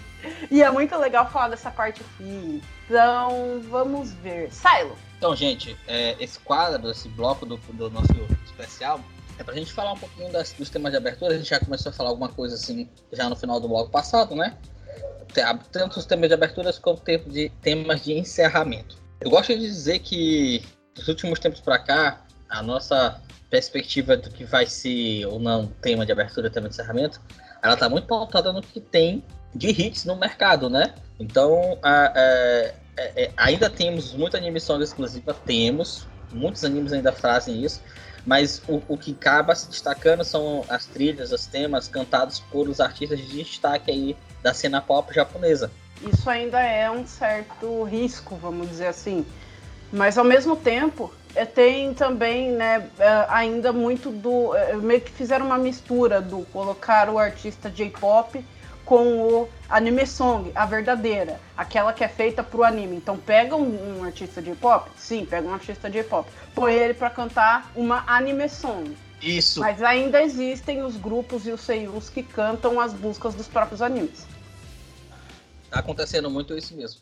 E aqui assim, do, do ano eu separei cinco temas de abertura, né? Porque acaba que a abertura tem mais destaque e três temas de encerramento para a gente falar rapidamente aqui e citar algumas coisas do que eu achei, do que eu, do que eu tenho a dizer sobre essas canções. Porque, assim, o primeiro de tudo que leva eu gostar do tema de abertura do tema de encerramento é a trilha, né? A música. Depois, obviamente, vem o clipe, vem a, os elementos visuais, mas a trilha, a música, eles, eles pra mim a são música. chave.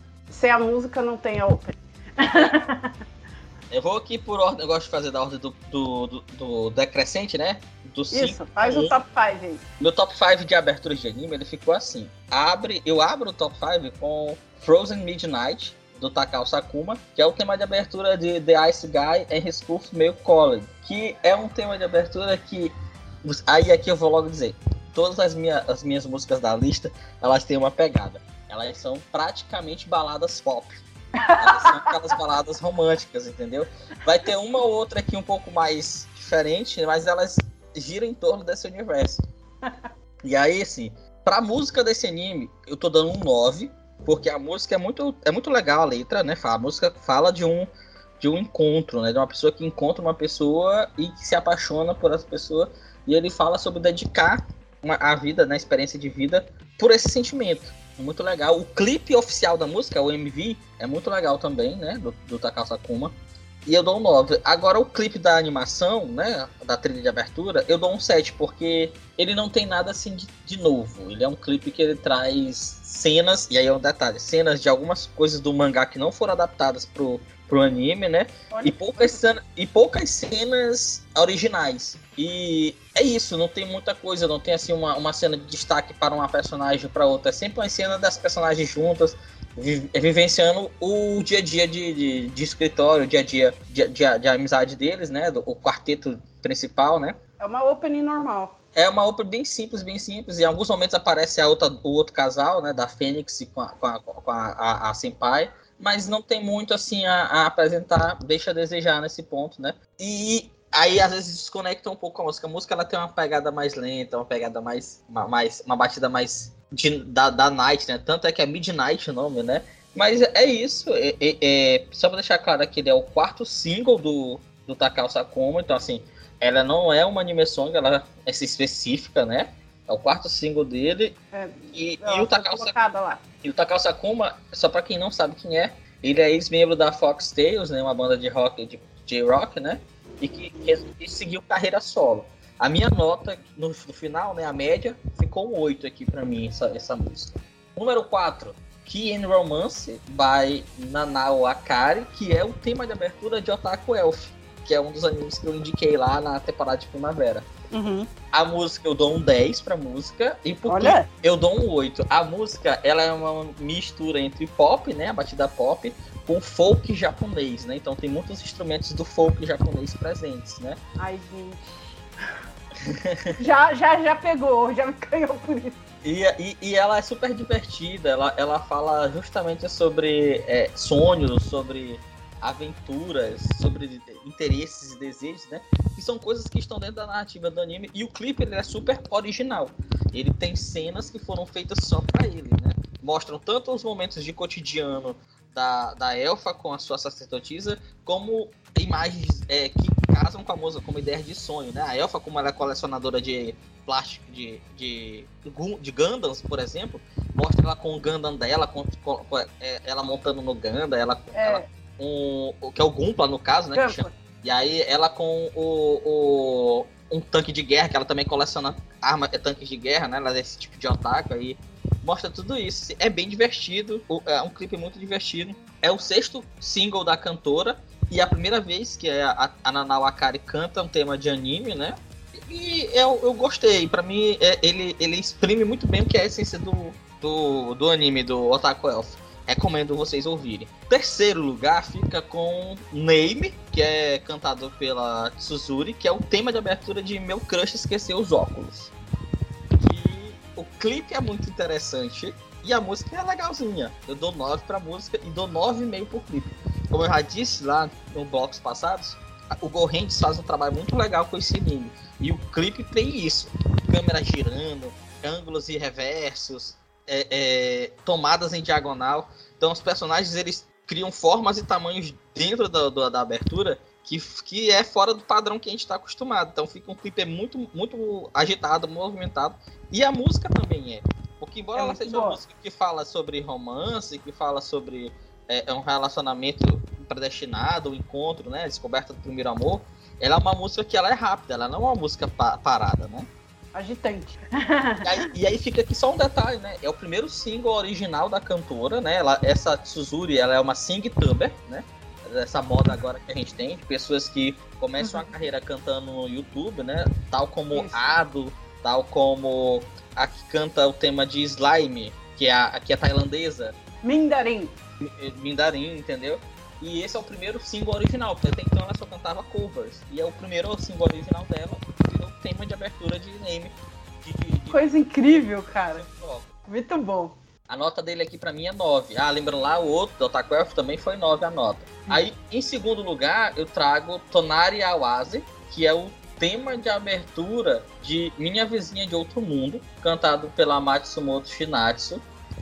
Eu não consigo não dizer que essa música me faz chorar, porque é uma balada romântica super sentimental. Ela não é triste, ela é alegre, mas ela é bem leve, ela é bem suave. Ela vai numa perspectiva. O começo dela com o tecladozinho. Tan, tan, tan, tan, tan, tan. É, é maravilhoso. Se vocês me permitirem, eu até cantaria, mas não tenho tempo para isso aqui. Sai no emocionado, ó. Eu dou 10 pra essa música, tanto é que ela tá na minha playlist de, de no, nos aplicativos de música. Eu, baixo, eu, eu selecionei, favoritei, tinha como não. E dou 8 pro clipe, porque embora o clipe seja original, o clipe ele gira em torno da ideia, já que os dois personagens trabalham com quadrinhos, né, com mangá, ele gira nessa ideia de ser um storyboard, né, de, de girar, de ter os quadros acentuados, de ter as marcações, né. Ele é um clipe muito simples. Acho que poderia ser um clipe mais mais bonito, né? Mas ele é um clipe que ele é perfeito pra música. Mas ainda assim, em termos de visual, ele para mim ele é só 8. Então aqui ele fica. É, o que leva essa música a ficar no nota geral com 9, né? Detalhe, é o nono single da cantora, da Matsumoto Shinatsu, e é a primeira vez que ela canta um tema de anime também.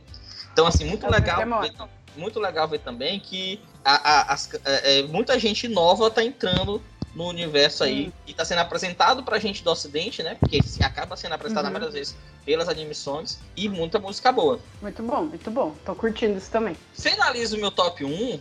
E aí entra naquela, naquela, naquela questão lá, né? Não trouxe o Asobi porque é... não, não, casou com não. né? Embora seja uma música muito boa. Ado também não entra aqui no, com o tema de abertura de Spy Family, embora seja uma música legal. Mas eu não acho embora seja uma música legal e o clipe seja interessante, eu não achei que Ado foi a, a, melhor escolha. Não estou dizendo que foi ruim, mas não acho que foi a melhor escolha para Spy Family. Diferente do que aconteceu na temporada passada com Bump of Chickens, que para mim ficou maravilhoso. Eu te entendo, cara, eu te entendo. É, é, é, é. Dá um medinho de falar e o pessoal já hatear a gente, mas não é isso, gente. Não estamos falando que a música é ruim, só talvez não tenha se encaixado com o anime.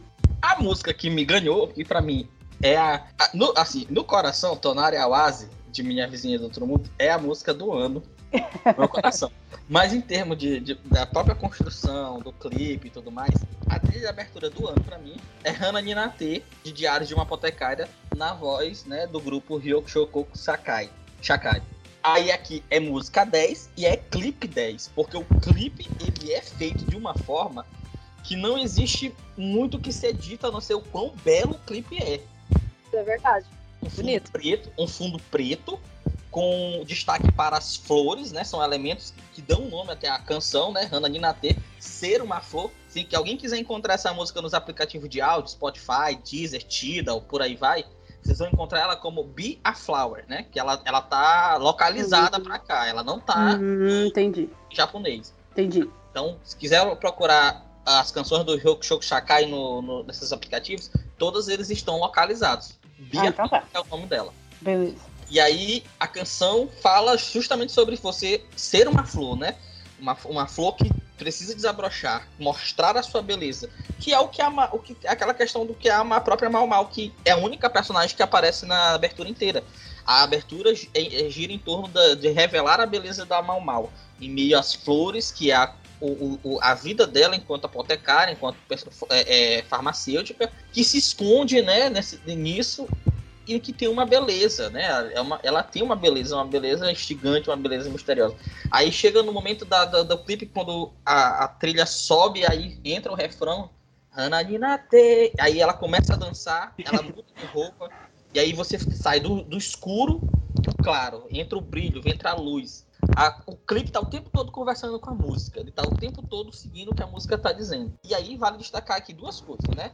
A Nagaya Haruko, que é a voz e guitarra dessa, do, do Rokusho Shakai, pra mim ela é uma das principais artistas do momento em termos de, de, de, de canto no, no- no- na cena pop japonesa. E não ac- acredito que ela vai ficar muito tempo no grupo, que ela rapidamente vai seguir carreira solo. E é meio que um monólogo da Mal Mal sobre a vida dela, sobre essas incertezas de que ela tem que ser uma flor cheia de espinhos que se esconde para não ser prejudicada, né? Detalhe aqui, é o oitavo single do Ryokushoku Shakai, single é, de, de, de lançamento, e é, o, e é o nono tema, porque eles têm um tema que não é single, mas que já foi tema de anime também. É o nono Olha só. tema de anime deles. Olha só, aí sim. Aí, alguém, vocês querem comentar alguma coisa? A gente tem tipo os encerramentos? No caso, openings não me pegaram muito esse ano, então eu não tenho muito mais o que acrescentar. Também não. Eu ia falar, mas pode, posso começar? pode, pode falar. Tá. Bom, não vai. É, vai mudar um pouquinho, assim, do que o Cylon falou. Então eu vou começar com o que a gente tem em comum. Que eu também gostei da Frozen Midnight, que é do Takao Sakuma, do The Ice Guy, em His College, meio. Do cara gelado e a menina normal, e o pessoal tudo. tudo tem. Tudo é derivado lá de algum folclore lá. Eu gostei muito, eu gostei muito dessa música, eu gostei muito do anime, então ele tá aqui. Não tem um top 1, 2, 3, 4, mas ele tá aqui na minha listinha que eu- das músicas que eu gostei. É, outra que eu gostei. É meio estranho eu ter colocado ela aqui, eu fiquei até meio em dúvida. Mas eu achei que batia muito o anime com a música, com, com o estilo da, da abertura, com tudo. Que é o que a gente meio que conversou do Yasobi, que é a, abertura do Oshinoko, que a música se chama Idol. Que tem muito a ver com. Tem É. muito a ver com o ritmo do anime, do, do estilo do, do anime em si, tem muito, a, tem muito a ver tudo. Casou, nesse caso casou. Só um detalhe, né? E a Sob teve três temas de abertura esse ano, né? Bastante, né? Idol, É, esse. O Yusha, né? Frieren, Uhum. é, Oshinoko e teve o de Gundam. Ah, verdade, é deles também. Nossa, eles estão em alta, né? O Yasubi. Estão, estão bastante em alta eu subir. Só não esperava a Open de Oshinoko aqui, então tá. É, então, eu não gostava tanto, mas eu falei, cara, tem muito a ver. E é muito, tipo, prende a sua atenção. E eu acho que tem totalmente a ver com o anime, então eu falei, tá, tá, tá ali. E essa música, escolheram a, a banda certa pra fazer. Era o Yasobi, tinha que ser eles. Então é isso. Daí outra também que eu gostei muito, que eu não sei como vocês não colocaram na listinha de vocês, que é a abertura, do- é a abertura do Yamada Kuncho Level 999 Ah, Koyosuru. sim! Que é. o nome é Gradation. Grada, gradatei, grada, Gradation. Ai, gente, difícil falar. Eu, eu também não Isso. sei falar, não. Degradation. Não, é Gradation, né? Gradation. Uma coisa assim, Gradation. É, Que é do mas- Canabum. é, Vocês falaram do Canabum. É, é, é. Acho Não, que a gente acabou esquecendo de falar, mas a, a, a Seiyu, ela canta junto com o Kanabum essa opening, é muito boa. É, e é Bem lembrado. viciante. Bem lembrado. É uma ótima música e eu até errei no, no desafio que eu participei. Porque eu me confundi com a outra que eu pus aqui na minha lista também, que é a abertura do Skip to Loafer, que é a Mellow, que é da Keina Ah. Suda. Que é Hum. muito agita agitada, né? A música, e tem o casalzinho dançando, que lembrou até um pouquinho o, o Otaku no Otakoi, né? Lembrou muito a abertura do Otakoi, porque é o casalzinho dançando e ela Ah, é toda tá. animada. E eu achei que tem muito a ver com o anime em si. E, e pegou, né? A música foi um sucesso e super pegou, tem totalmente a ver com o anime. E então são essas as minhas indicações. Muito boas as coisas. É, Então, encerramento, né? vamos, vamos lá. O encerramento é mais difícil citar muitos, então eu destaquei apenas três, que foram os três que pra mim são os que eu mais gostei e que estão nas minhas playlists pra ouvir, né? O primeiro, né, de trás pra frente, obviamente, top 3 é Sugar by a Yuka, né, separado Yu e K, de My Tiny Senpai, né? Voltamos aqui a trazer My Tiny Senpai. Ah, É um a tema gente pode ir em frente? É um tema de encerramento muito gostoso. É um tema de encerramento muito gostoso de se ouvir. E o clipe também é muito divertido, embora seja um clipe simples. E eu dou nota 7 para esse clipe apenas.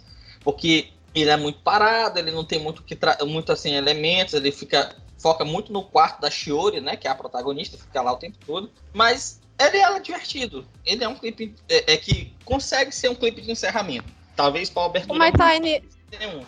o My Tiny Senpai é o da chefinha, é isso? Não. Isso, é. Ah, tá.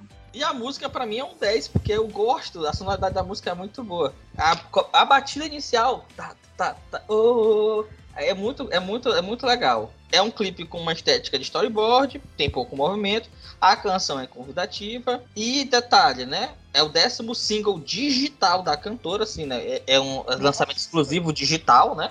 Então a cantora já tem uma, uma estrada, né? A Yuka, mas é o primeiro tema de anime dela. Às vezes demora, igual a gente falou. Às vezes demora.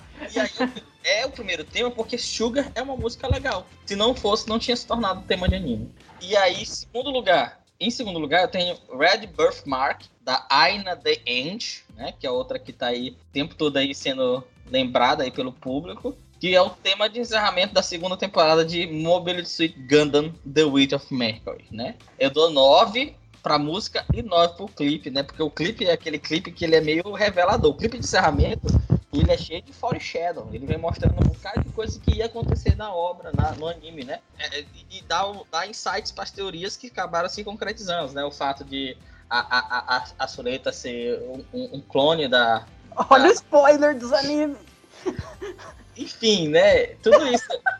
Mas, nós estamos no final do ano. Se a pessoa não assistiu o Ganda, tem que pegar Ué? spoiler mesmo. Ué, não, não fala os spoilers, não. Não pode. Ah, coisa feia. Passado a primeira parte.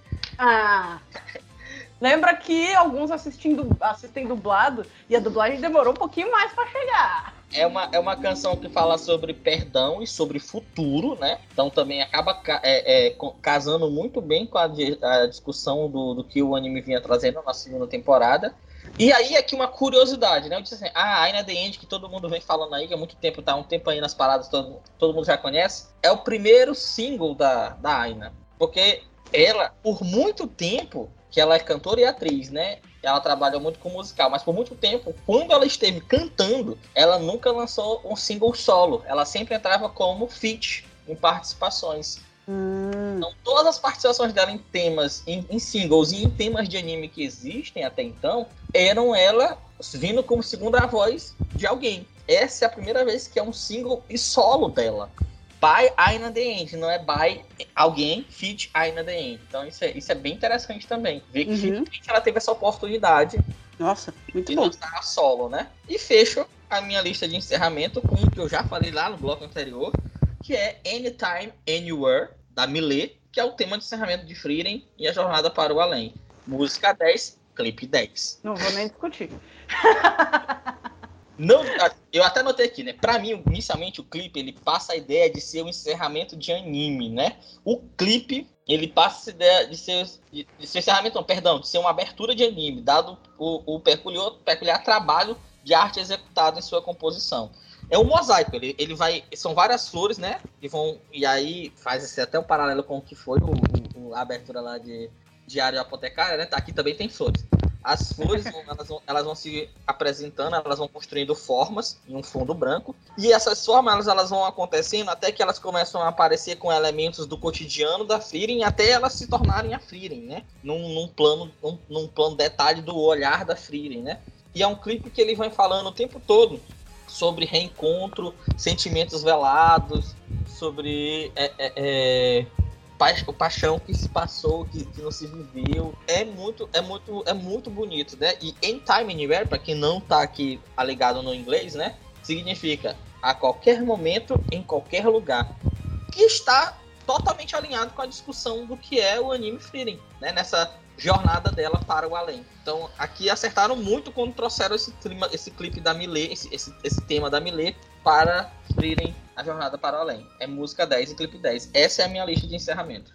Olha só. Alguém tem alguma coisa, alguma outra índia a colocar aqui? Vânia, Eu, eu, eu. eu, eu, eu. Fala. Da minha listinha, eu concordo com o Silo, a parte do Sossono Frieren, a Índia é maravilhosa. Nossa, muito boa. É, é um estilo tão, tão delicado que eles fizeram que é, conquistou. Uh, eu vou falar de um anime que eu não assisti, mas eu ouvi a música, eu gostei bastante, que é a do, do Dr. Stone, que é Where Do We Go, do Kamotos. E eu achei bem bacana essa música e ela ficou na minha cabeça. Eu falei, é possível que seja uma das melhores ends pra mim, né? Eu gostei bastante, que é do Dr. Stone. E a outra, do Skip to Loafer, no... só fez música boa, né?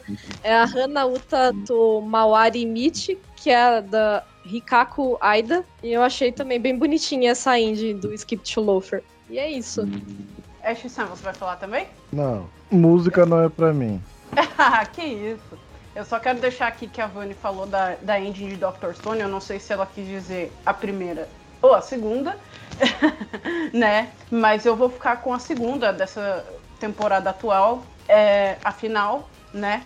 É, a engine, é, ela é muito boa, a música é muito boa e ela, o Ash me falou que ela tem também um, um, visual muito legal, que deram um destaque grande ali para uns desenhos e mas a música pegou muito, né? Ela tem um estilo de anime song mesmo. Não sei se ela foi uma anime song verdadeira, mas acho que sim. É, por toda a trilha sonora de Dr. Stone. Ela tem os instrumentos, ela tem o, o jeito né, das músicas que tocam durante todo o anime. É, e eu achei muito legal, muito bem colocado, eu curti demais. É uma das minhas favoritas desse ano, então tem que falar. e a outra que eu quero deixar aqui, que ninguém falou, não sei porquê, mas eu vou, vou contar e lembrar vocês que a gente tem a ending de Otonari no Tem Sama, né? É, da, do anjo de vizinha que mima demais. a gente tem a ending Chisana Koinouta, né? Cantada pela própria Seiyu aí. É linda, gente. Não, não, não, tem discussão, ela se encaixa perfeitamente ali com o anime, é, né, como anime songs cantadas por dubladores, ela tá ali para cumprir o que precisa e a, a precisava ser linda demais e ela é. Então é leve, bonitinha, com uma letra, né, uma música sobre amor, então é, é tem tudo ali, cara. Não, não falta nada. então eu queria deixar essas minhas endings. Sim, tem mais do que openings porque eu gosto de endings. Sério? Sim, tá bom?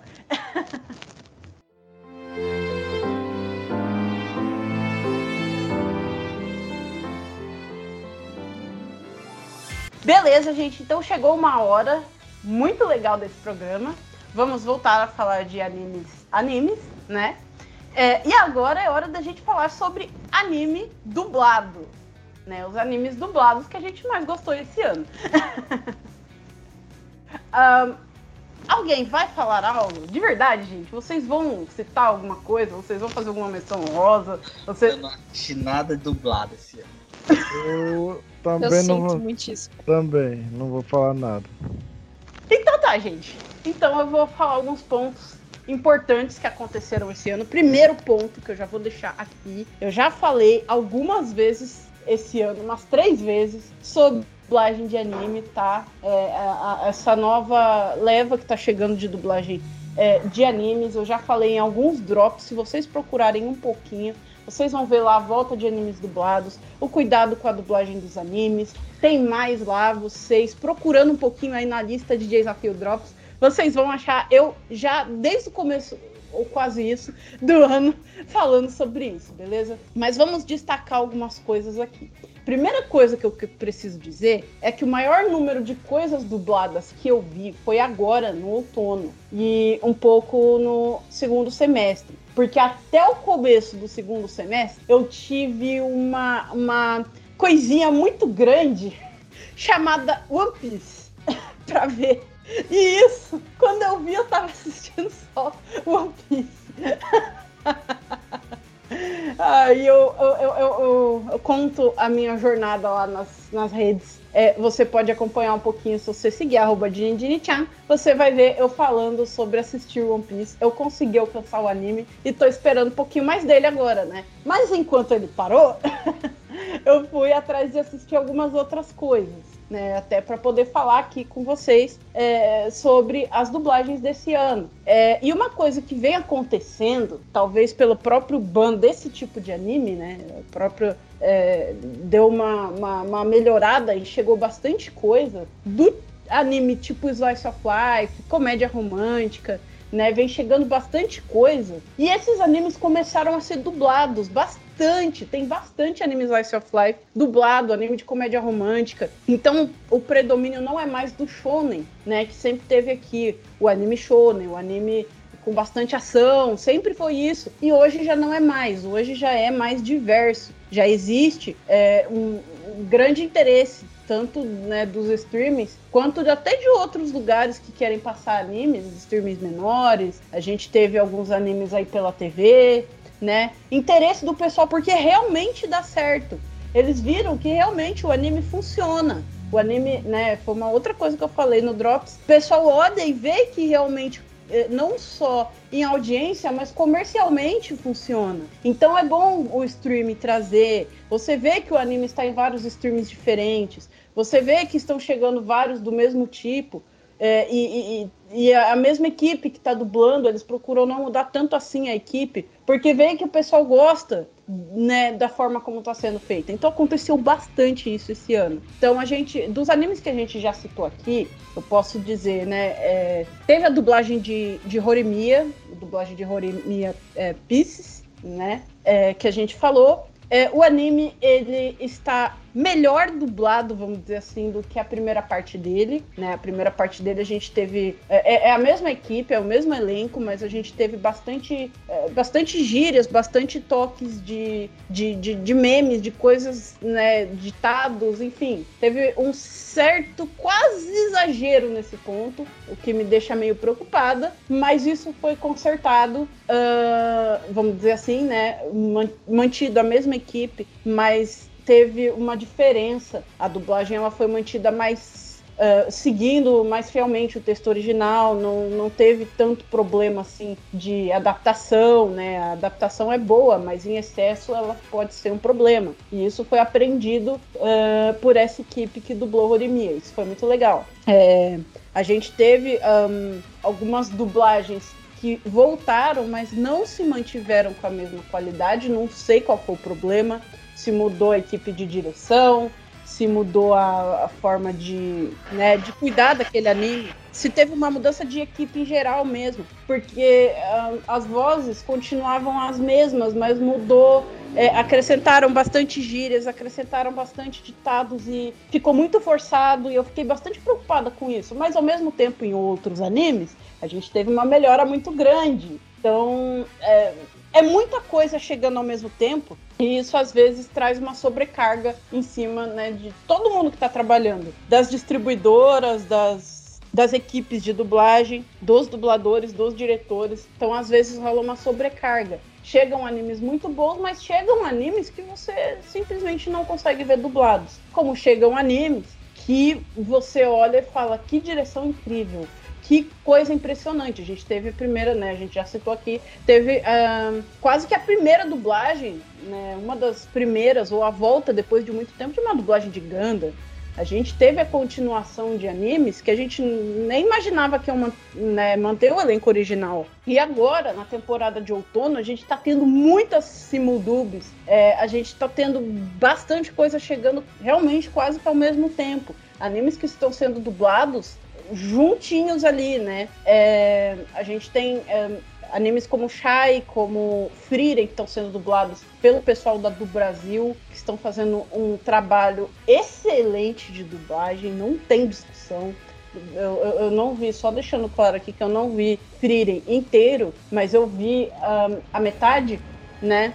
É, para conhecer o anime mesmo, e eu assisti dublado, e a dublagem ela tá linda, é, perfeita ali com a trilha sonora que a gente tanto fala, né? É, tiveram todo um cuidado de escolher as vozes, a direção tá de parabéns, mano. É, a gente também tem animes que estão vindo por estúdios novos, a gente tem animes que estão vindo pelo Rio de Janeiro, que mantém a sua característica de, de ter um toque mais divertido nos animes, é, mas sem perder a qualidade tá? Dublagem do Rio, é, é, ela é um pouco diferente, mas também é muito boa. E a gente tem é, novas coisas chegando, vamos dizer assim, né? Novos tipos de dublagem, novos tipos de anime é, sendo experimentados, vamos dizer assim. E eu tô achando tudo muito legal. Eu tô achando legal eles manterem é, de uma temporada para outra, mesmo que ela demore. Eu tô achando legal resgatarem dublagens clássicas é, e trazerem de volta, mesmo depois de tanto tempo. É, tô achando legal melhorarem com o tempo, ouvirem o nosso retorno e trazerem é, melhorias né, para os animes que vão continuar. É,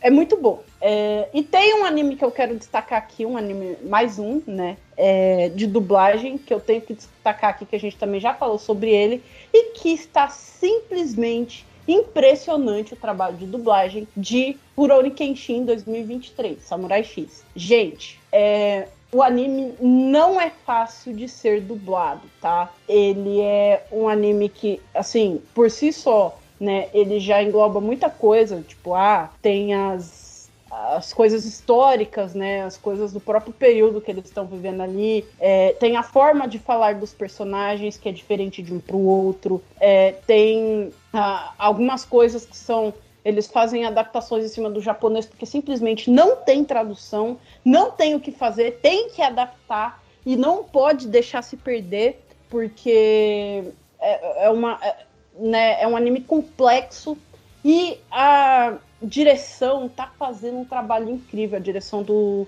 do Lucas Almeida, né? É, ele tá fazendo um trabalho de direção impressionante, porque tem muita coisa que você tem que falar em japonês. E isso tá sendo mantido, e um, é uma diferença do anime clássico, né? O Samurai X clássico, eles tinham muita dificuldade para dublar, para falar esses nomes japoneses que não podia tirar, tinha que falar e o pessoal não conseguia. Então, uma hora tava saindo direito, outra hora tava saindo errado.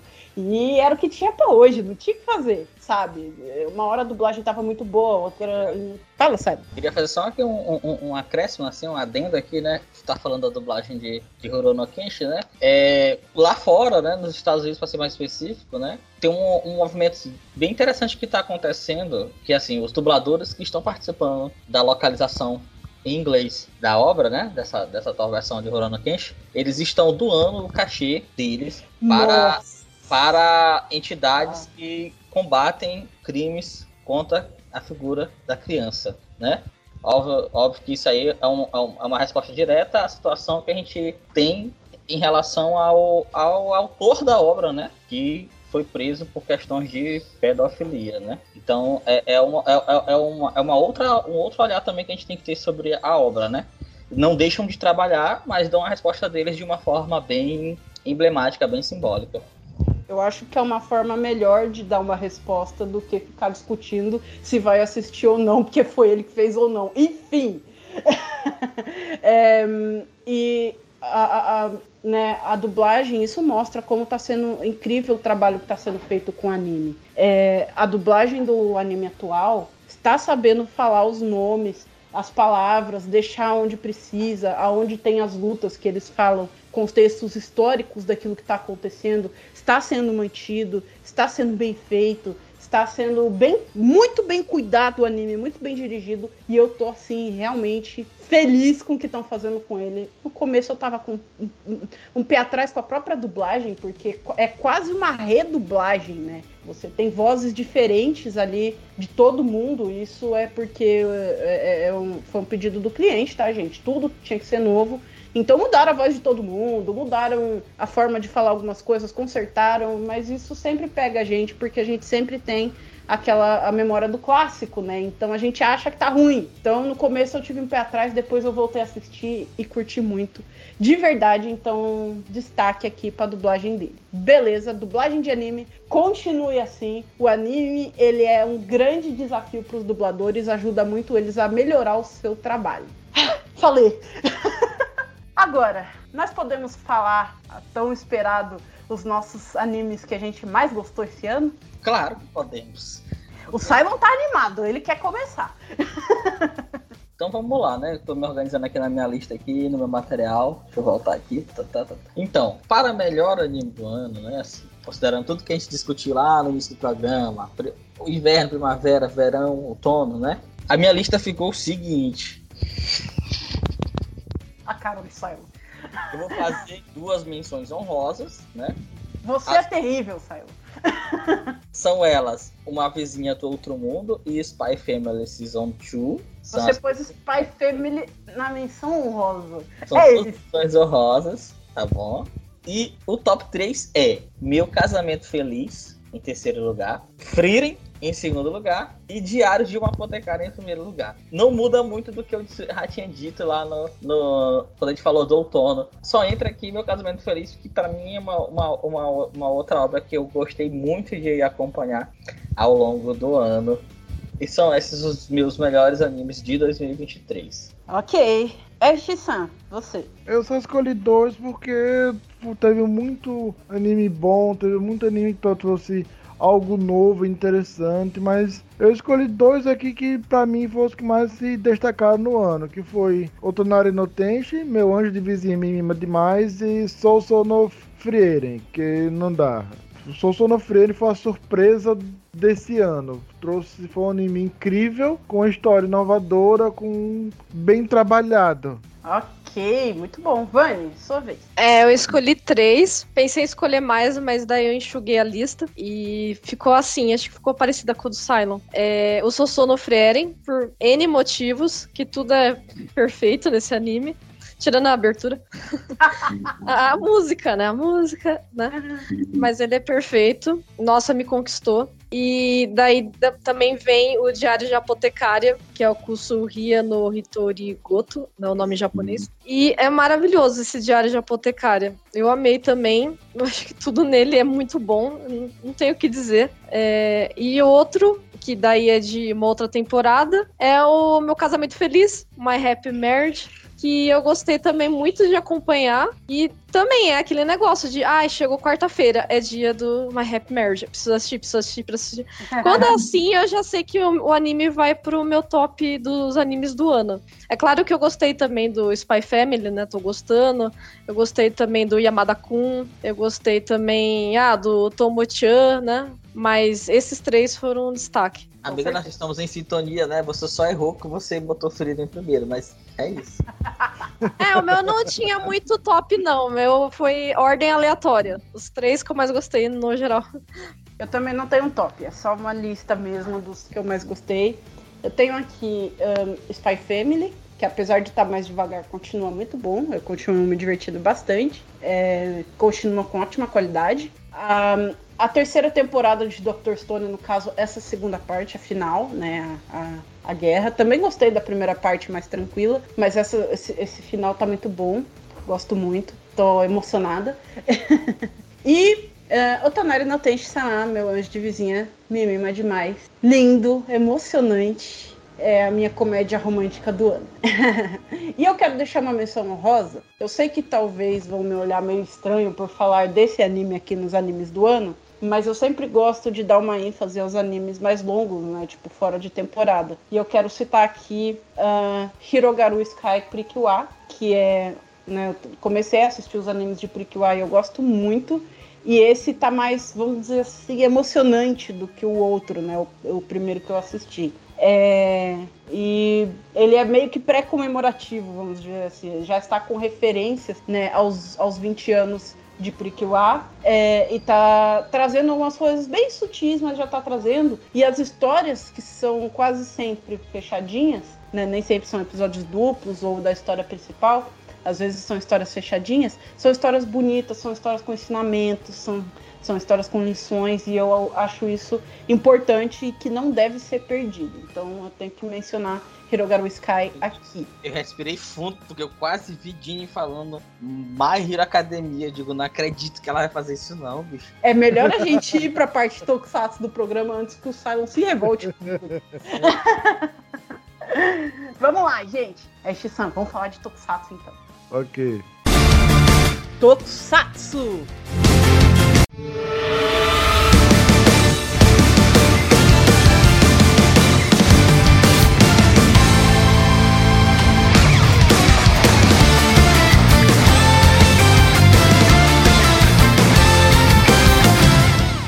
Beleza, Shissan, agora é a hora que você vai falar junto comigo, mesmo. Porque a gente vai falar de Tokusatsu. E tem bastante coisa para falar dessa vez. Bota coisa. Tem, tem bastante coisa que a gente vem de um tempinho, né? E a gente está acompanhando os Tokusatsu já há, há um tempinho. E eles é, tem bastante coisa para falar sobre, para pontuar sobre. Então vou falar um pouquinho de cada franquia, acho que vai ajudar a gente. Ok. Você acompanhou um pouquinho mais de Super Sentai do que eu, né? Isso. Então, é, vamos falar um pouquinho sobre King Odia primeiro, né? Que é o Tokusatsu Super Sentai, que ainda tá passando, tá, gente? Quando esse programa tá saindo, ainda tá passando King Odia. Então, fala pra mim, como é que tá, o que, que você achou, o que, que tá acontecendo com o Super Sentai? Vamos começar do menor pro maior. Isso, isso. King Oja, ele foi, foi, um Super Sentai que trouxe um... Dá pra ver que te, teve alguma inspiração em Osama, em Osama Ranking, só pelo nome, pelo nome, ou, Osama Sentai. Osama Sentai King Oja, então dá pra ver alguma coisa em referência ao Osama Ranking para pegar um pouco no hype do sucesso dele. Mas ele tinha tudo para dar para ser um ótimo Sentai. Ele tinha uma ideia nova, algo novo, um universo novo, inimigos diferentes, mechas mais ou menos o visual, o mecha formado visualmente ele é bonito, mas a formação dele é, é meio estranha depois, a, quando ele foi evoluindo, ficou uma zona e ficou parecendo igual aos mechas de Lupin Range e Patrange. Uma bagunça, um amontoado de peças sem sentido zero. Mas acho que tudo isso foi desperdiçado porque eles quiseram fazer uma coisa mais dorama na primeira temporada, que foi algo que nunca tinha acontecido no Super Sentai. Uma, o Sentai ser quebrado em duas temporadas. Porque na a primeira temporada o Super Sentai foi deixado de lado e eles abraçaram o Dorama. Mas não era um Dorama de verdade, com aquela história emocionante, não. Era uma história clichê com uma narrativa clichê, cansativa e maçante. O, o Gira, ele não é um ótimo líder. Ele é, ele é chato porque ele não consegue fazer as coisas, ele quer fazer parecer o rei maligno que quer tomar o trono do rei, que na verdade é o irmão dele, mas está sendo um mau rei. Só que ele não sabe fazer aquele vilão nato, aquele não é nenhum Dio de Jojo ou seu xixi, não, é aquela coisa escrachada, exagerada. E para qualquer coisa ele inventa que vai ser que é um golpe para ele dar, que é algum ato maligno, dar aquela risada irritante. Aquele drama de irmão, de tomar o trono, queria ser rei no lugar do outro, é muito chato e quebrou completamente o Sentai, quebrou o ritmo. Nenhum dos membros é tão chamativo, é você acaba pegando um apego. A que mais você começa a se interessar assim é com a, a Violeta, a, a, a juíza. Mas só. Então King hoje foi uma grande decepção do Super Sentai, infelizmente, porque Dom Brothers ele trouxe uma narrativa diferente, ele trouxe, deu para ver que tinha muita referência de Dorama, ou deram um toque Dorama, mas não perdeu a característica de Super Sentai. King hoje não, King hoje se perdeu no Dorama e esqueceu o Super Sentai. A segunda temporada ele volta com a narrativa é. do Super Sentai é, é isso que eu ia falar. Ele meio que dividiu em duas temporadas para ver se recuperava o Tokusatsu. Isso. Na segunda né? temporada ele volta com essa narrativa. O vilão é um vilão diferente, que é aquela coisa de tipo o Senhor Zenho, de Dragon Ball Super. E tá interessante desenrolar. Eu te, não acho que vai salvar o Tokusatsu, porque foi muito maçante ver a primeira temporada. Mas eles tentaram, eles vão tentar dar uma barrigada para fechar o ano regular. Uh, Kamen Rider. Tem o Gits, né, que foi até um, um sucesso. É, o pessoal gostou bastante, apesar do, da, da péssima personalidade dos Riders. Mas. É, é, ah, pode falar. Eu vi um pouco né, até para poder falar aqui para vocês. É, e eu não costumo dropar tokusatsu tão rápido assim. Então eu vi uma quantidade para poder ter uma ideia. Hum, não é o meu estilo, me, vamos dizer assim, que me irrita bastante esse negócio de Raider lutando o tempo todo, sem muita história. Mas assim, conforme foi desenvolvendo depois, ele foi ganhando, né, toda uma porque existe aquele monte de batalhas, porque que eles têm que lutar toda vez, e é essa coisa de é, o vencedor ter o seu desejo realizado e ter um, um mundo baseado no seu desejo recriado, enfim. Isso vai sendo explicado e vai meio que ganhando uma certa história. Sim. Olha que, que eles não quiseram dar um, fazer um personagem principal diferente, não tão heróico, mas não, não mais humano, mas um pouco Meio mais... anti-herói mesmo. Isso, mas só pela aparência, porque no final ele acaba se mostrando um, um personagem sentimental, um personagem que se preocupa com os outros. Ele meio que usava a máscara de um kitsune, que ele enganava as pessoas para conseguir seu objetivo. Na verdade, era, não era essa. Ele enganava as pessoas que enganava que ele estava enganando. Mas no final é, tem um bom desenrolar, uma mensagem final, acho que poderia ser dita um pouco mais cedo. Então acho que é, não no último episódio, no arco, nos últimos episódios foi que foi claro, foi começar a construir essa mensagem. Mas foi um bom tokusatsu, que ele trouxe algo que as pessoas gostam, que, que é um tokusatsu mais sério. Eles não estão um pouco cansadas Kamen Rider, ultimamente, ele, ele, o público em geral, ele não quer ver algo tão divertidão e zoadão como é, é, era Super Sentai. Eles querem algo mais sério. Como foi com Kamen Rider Build, como foi com o Ryuki. Então eles fizeram isso no, novamente no Guides, que foi o Battle Royale de Kamen Rider. E acho que isso deu um toque muito bom. Daí a gente tem uma mudança grande, né? No, dentro do Kamen Rider, porque é, talvez nem todos tenham gostado do Gitz, mas ao mesmo tempo muita gente tenha gostado desse estilo. E aí eles quiseram voltar ao estilo inicial, vamos dizer assim, de Kamen Rider é, Reiwa, né? Com o Gochard. Gochard tá passando ainda, viu, gente? Ele começou não faz muito tempo. É, e o Kamen Rider Gochard, ele tá ele tem aquela ideia de o, o Ryder super legal. Então, é, né, ele quer ser amigo de todo mundo, ele quer ajudar todo mundo, ele quer criar um mundo melhor para se viver com as, aquelas criaturas daquele mundo, que as pessoas entendam que pessoas e criaturas podem viver bem, enfim, ele quer fazer tudo isso.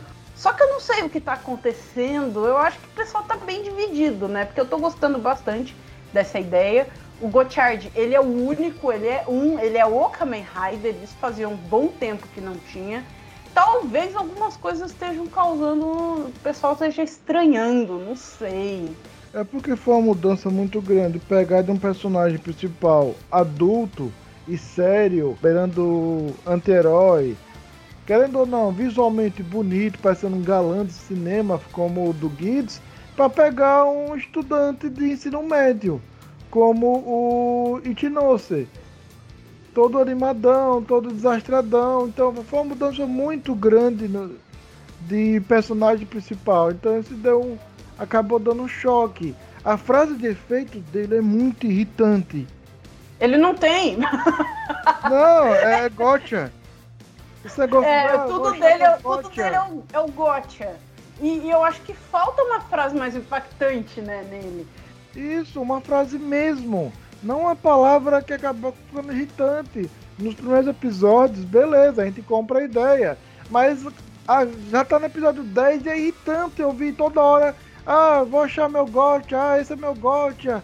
Dou gotcha, peguei, é irritante.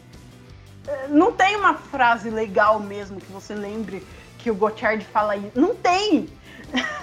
Falta isso. Mas assim, eu acho que eu acho que pode ir melhorando, tá muito no começo ainda, dá para ir ajeitando o que precisa. Ele tem tudo para ser um bom Tokusatsu. Ele é tipo o Pokémon dos Tokusatsu, literalmente. Uma mistura de ah, Pokémon com, com card game de Tokusatsu. dá para dar muito certo, só que já no começo ele já tá tendo uns probleminhas, talvez. Hum, espero que cuidem muito bem dele, que ele continue um bom Tokusatsu, né? Exato. E aí, a gente chega né, no, no Tokusatsu do ano, que a gente sempre dá uma volta e volta para esse lugar, para esse tipo de Tokusatsu, porque é, é, é, muito difícil, gente. Existem dois tipos de Tokusatsu. Não acredito que eu tô falando isso. Fale. Essa é uma das duas frases que eu quero que você fale. A outra eu não posso falar agora. Existem dois tipos de Tokusatsu. Os da Tsuburaya e os outros. Ganhei o Não ano. tem, gente. Não tem. É verdade, gente. A diferença é muito grande. É outra coisa você assistir um Ultraman. Não tô aqui falando Kamen Rider é ruim, que Super Sentai é ruim ou qualquer coisa parecida. Nada disso. Gosto muito tanto quanto. Mas Ultraman é uma coisa diferente. O Ultra, ele, é, ele tem um jeito diferente de passar mensagens. Ele não é um tipo de tokusatsu tão divertidão como é Kamen Rider, mesmo que seja mais sério. E como é Super Sentai, que é mesmo uma coisa bem divertidona já há bastante tempo. Não é. O Ultra é mais sério, principalmente o Blazer, né? O nosso Ultraman atual. O Ultraman Blazer, ele. É, é, digamos que a Tsuburaya pegou alguns elementos de, de Ultras mais antigos, pegou a patrulha, juntou tudo e transformou num Tokusatsu um pouco mais sério. Então você vê é, a, a, patrulha agindo bastante, lutando contra os monstros junto com o Ultraman o Ultraman é mais independente, não é completamente dependente do, do Gento, né? Que é o, o, hospedeiro que chama, é a pessoa que vive com o Ultra. Ele, ele é independente. O Blazer quer lutar, ele vai. Mas vai mesmo. E as lutas são, de certa forma, intensas. Lembra um Ultraman mais antigo, tá? Pelo, pelo me deixou até um pouco espantada no começo. pelo estilo mais sério mesmo, pelo debate deles com, sobre lutar contra kaijus, tá? É, tem toda um, uma. Ele é um pouco mais complexo. Essa parte eu vou até deixar para Shissan falar, que ele é, acha mais, o que ele gosta mais no Ultraman. Fala, Shissan. Você, o que, que você acha do Blazer? O Blazer foi, uma, foi um tokusatsu, é um novo começo. A Tsuburaya tá vendo um novo jeito de contar uma história, um novo jeito de fazer Ultraman. E é aquilo, mesmo a Tsuburaya fazendo um teste, eles acertam. Que o Ultraman Blazer é algo completamente novo. É como se tu tivesse pegasse o Ultraman e deixasse as suas características principais sem alterar. E mais o que eles podiam mudar, mudaram. Eles tiraram o raio especial, deu arma, o golpe principal não é mais um raio, é uma lança tiraram algo que estava muito comum nos ultras dos últimos tempos, que é os power-ups, um monte de formas, e tiraram. Uh, criaram cards novos, criaram um, o meio do Ultra do herói principal, não mais de um membro da patrulha, mas do próprio líder da patrulha. Então foi todos esses enredos novos que acabou dando a característica mais. Algo também muito bom que tem no Blazer e que acho que poucas pessoas perceberam é na questão mais dos kaijus. Sobre o que fazer com eles, já que muitos deles não são alienígenas. Muitos deles também já moravam na Terra.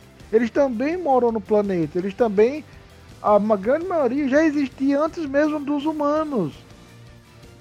Então é, essa questão de, de devemos ou não destruir os cards, devemos ou não tentar conviver com eles, está sendo muito bem trabalhado, das consequências do desenvolvimento humano, da, até onde vai a ambição humana, a questão familiar, a questão pessoal.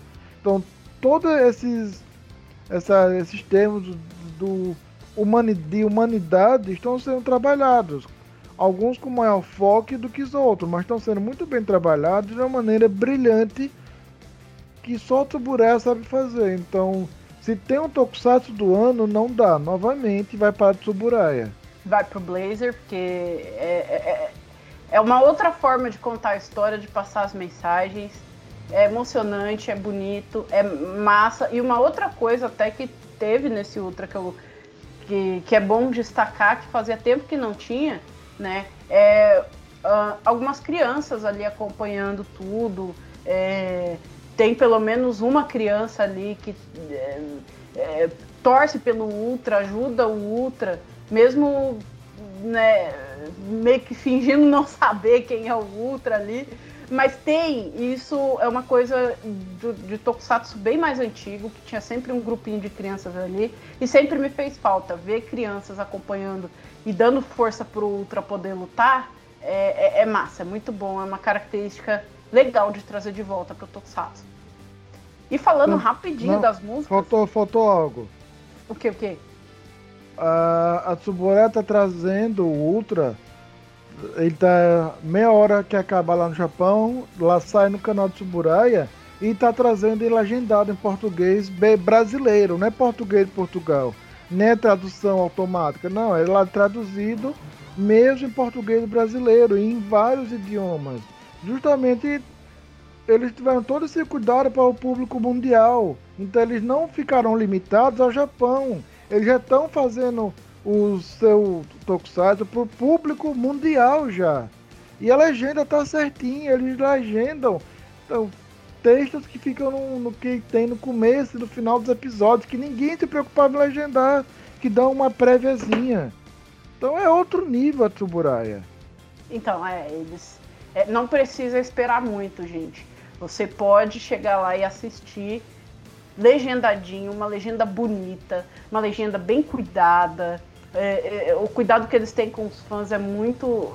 É, eu fico feliz de verdade que tenha isso que tem esse, é, essa equipe de pessoas, né, para tirar o Tokusatsu só de dentro do Japão e expandir para o mundo e eles verem que isso deu certo, que não é simplesmente vamos por aqui depois vamos tirar e não vai ter mais ninguém mais vai poder assistir, não. Eles descobriram que tem muita gente que o pessoal quer continuar assistindo e aí eles fizeram, fizeram legendas em alguns lugares e até localizado dublado, viu, gente? Então, ó, quem sabe um dia não chega aqui.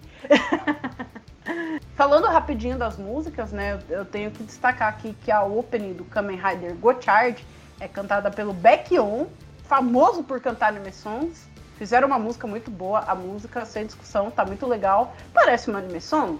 Parece. É bem estilo Baekhyun. Você se sente ouvindo uma música de um anime, mas isso já vem acontecendo há um tempinho, então a gente nem estranha mais. É, e a opening do Ultraman Blazer, Bokura no Spectra, é cantada pelo Hiroshi Kitadani. Hiroshi Kitadani, ele mesmo, o cara que canta We Are, a opening mais famosa de One Piece.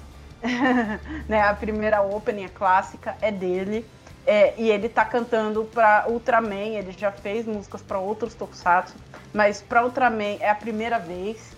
É, e eu ah, é até curioso porque o, o, o, eu não sei se é verdade, tá, gente? Alguém depois me diz isso daí, mas a impressão que eu tenho é que tem uma hora no backing vocal que eles.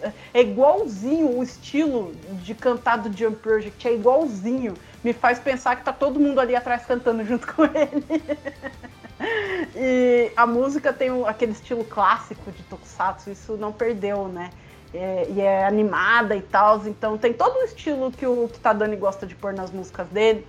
E é legal imaginar que o Jump Project tá atrás cantando assim, fazendo back vocal pra ele. Não, alguém, me, alguém me confirma ou não essa informação? Eu não sei, eu só tô imaginando, tá, gente?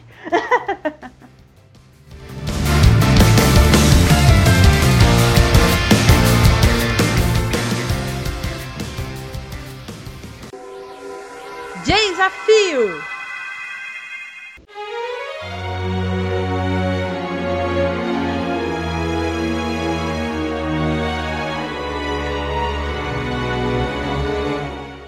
Então, tudo isso falado sobre Tokusatsu, chegamos no momento emocionante desse programa, que vamos falar dele, vamos falar do desafio, nosso desafio é, em 2023.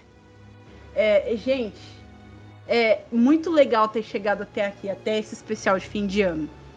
É muito legal, eu tava olhando os programas e eu vi que a gente fez coisas muito legais esse ano, mano. A gente teve desafios incríveis esse ano, é, é, que a gente ficou muito feliz de poder gravar eles. Sim. Eu tô assim, de verdade, feliz, emocionada, tô achando incrível. E eu quero saber, primeiro dos nossos convidados. Então, Vani, vou começar com você agora. é, eu quero saber qual foi o desafio ou os desafios que você mais gostou esse ano. Eu nunca consigo falar só um, né? eu sempre falo uns quatro. É, os que eu gostei, tá aqui até na minha listinha, tudo anotadinho, bonitinho. Olha só. Os que eu gostei foram o do Woody contra o Caio Gaona, que foi um desafio bem musical, né? Bastante. É, o, esse daí já é mais tokusatsu, mas eu gostei porque eles foram muito bacanas. É, o do Wilson contra o Yosen. o dia que o Wilson desafiou o Yosen a comer um pastel. Aconteceu? É... Vocês depois vão descobrir lá. Se eu ganhar no episódio de hoje, o Yosen vai ter que comer um pastel. Não, não, eu me recuso. Eu me recuso. no ar, mano! Joguei, joguei, joguei. O Yosen vai ter que postar um stories no Instagram dele e no Twitter com um pastel. Você não precisa comer, mas pelo menos comprar o pastel. Você vai ter que ter o Aí é pior ainda, vou gastar só dinheiro. Exato.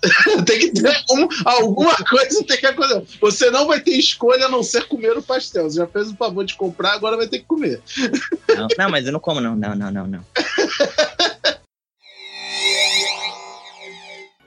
É, foi divertido, sabe que ele comeu pastel. Então. É, e o do Otaku no Kisaten, do, acho que foi o de duplas, né? O Yanyu e Almeco versus o, o, o Daisuke e o Sama. É, foi muito divertido esse pessoal do Otaku no Kisaten, lugarzinho especial no coração. Foi muito divertido, eu amo eles, eu amo ouvir eles. Otaku no Kisaten é tipo topa tudo. Se a gente pedir uma coisa muito louca para eles, eles topam. E eles vão estar tá aqui. É, eles são demais. Eles eu são demais. Muito gostei é, muito desse programa. É nóis, botar aqui. Não, não era da. Não, ela não queria não fazer desse mesmo cabelo. Tá, e ele tava é. observando, tentando entender o que, é que ela tava ah, fazendo. Eles estão respondendo por é, mim. Por quê? É. Porque Mas vocês já acertaram. Vocês já acertaram. Lembrei, lembrei. É porque o cabelo dela tava ido e tava pegando no olho dela, ela tava tentando é. mexer. Ah, lembrei. Aí ele perguntou por que ela tava fazendo esse método? Vamos fazer um YouTube? Verdade, é, o é cabelo dela bom. tava comprido. Esse anime é muito bom. Esse anime é muito bom, gente. E outro que eu gostei também foi aquele que você desafiou a, a Manuela Origuela, a dubladora. Ai, gente, que coisa incrível! Aquilo foi demais. Rolou quase um, duas dubladoras se desafiando, né? Ai, não me deixa com vergonha. ah, foi esses que eu gostei. Eu sou tímida, gente. Comentando aqui né, os desafios uh, que a Vani falou, é, o meu desafio com a Manuela Origuela, a dubladora, foi bem legal, foi bem emocionante. Eu fiquei feliz de participar junto com ela, de ter aqui uma dubladora, né? A gente sempre quis um desafio assim. É, e eu fiquei feliz dela ter aceitado ser dessa forma, dela ter curtido né, é, o desafio comigo, de tudo que aconteceu nesse programa. Foi bem emocionante. Eu lembro que o Cylon ajudou a, a preparar e a editar esse programa. Ai, ficou muito legal. O Cylon fez uma coisa muito legal também, que eu até vou deixar tocar aí pra vocês. Ah, mano, que tudo! Que coisa louca! Ai, eu acho que eu conheço a voz. Você não existe, Cylon. A equipe do Desafio é super mega. Isso não Sim. tinha sido programado, mas foi lindo. Sim, Foi maravilhoso, gente. Eu amo. Eu amei, eu amei, eu amei muito. E a Manuela ficou muito feliz. Ela ficou muito feliz com a participação, gostou muito, viu, gente? Então, se mais dubladores que estão ouvindo a gente quiserem participar também, é, a gente vai ficar muito feliz em ter vocês aqui. né? A gente teve o desafio do Wilson com o Yosen. Será que o Yosen comeu pastel, né? Um desafio de Tokusatsu um pouco mais novo. É, e foi bem divertido, né? O, eles caçando o Ultraman no meio do programa. É, o, o Yosen contando as histórias dele engraçadas. O Wilson dando uns fora engraçado também, umas gafes. Foi engraçado. Ficou marcado, teve batalha de Kaiju também nesse programa, eu tive que ficar apertando a mão de todo mundo. Foi bem legal, eu gostei muito e fiquei muito feliz da gente ter gravado ele também. É, e do apoio né, que teve pra gente poder gravar esse programa. Foi muito massa. A gente teve o desafio também do Woody com o Caio Gaona, que ter esse programa, né, o Woody, ele é o ouvinte é, muito animado do desafio, ele tá sempre ouvindo o programa, abraço pro Woody. E o Caio Gaona também, né, gostou muito do programa, ficou muito feliz com o convite, com o desafio do Woody. E os dois são músicos, né, eles tocam, é, o Woody toca guitarra, o Gaona toca bateria é, na, na, banda Triscore.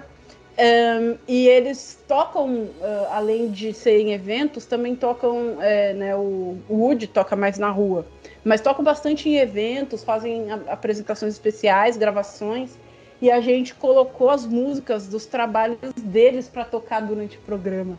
É, ficou incrível demais, gente, ficou bem massa, você que curte né, uma banda de animação BR, o pessoal tocando músicas é, dos animes, músicas nostálgicas. Esse foi um desafio bem nostálgico, com bastante anime famoso. É, também teve uma batalhazinha de card que eu tive que sair correndo, foi engraçado. É, e, e, nossa, sério, eu gostei demais, fiquei muito feliz com a participação deles. Quem começou o Woody, você começou o bloco passado, né? Caio, vamos começar com a sua versão. Ah! Deixa eu tirar o fone. ai, ai, então. É, vamos chegar todo mundo pertinho aqui, vamos todo mundo mutar o microfone para ficar só a gravação, pra gente ouvir bem direitinho, beleza? E eu vou apertar as mãos de todos vocês aqui, porque esse negócio de batalha com o Kaido eu não gosto nem um pouquinho. Vamos lá! Bora com a versão do Kai! É nóis, gente. Abraço pros dois. E o desafio do Otakissa, né? Do Otaku no Kisaten, a gente teve várias participações deles durante o ano, mas destacando aqui é, o desafio em duplas, né, do Yaryu Yalmeko contra o Daisuke Eu Sou Samar. É, a gente gravou com todo mundo junto e, assim, a gente deu muita risada gravando, a gente deu muita risada revisando, demos muita risada editando. E toda vez que eu preciso rever alguma coisa ou dá vontade, eu tô revendo as coisas do desafio, é, eu dou risada de novo e eu é, fico feliz de novo é, pelo Taquissa ter topado isso, né? Mesmo que tenha demorado um pouquinho, neles terem curtido e se divertido junto com a gente. Vocês são demais, nossos parceirões estão é, sempre aqui para as loucuras e para as ideias muito engraçadas que a gente tem para trazer vocês aqui. Valeu pelas participações. É, e trazer alguém pra cantar. Na época a gente, a gente assistiu o Kushida, o Tanimoto Miyauchi. e o, o Miyauchi e o pessoal do Psycho Lover. É. Tanto que eu tenho um CD autografado deles ainda. Aí, Caramba. aí eu comprei. Comprei o CD do Psycho Lover, olhei pro T- Tanimoto assim, será que ele assina o meu CD do Psycho Lover? Pior que ele não assinou. Eu tenho do Kushida. Não, mas eu- Vocês- o, o, o, o legal é que ele, o Tanimoto assinou no CD do Psycho Lover, não foi nem no dele. Vocês são muito loucos.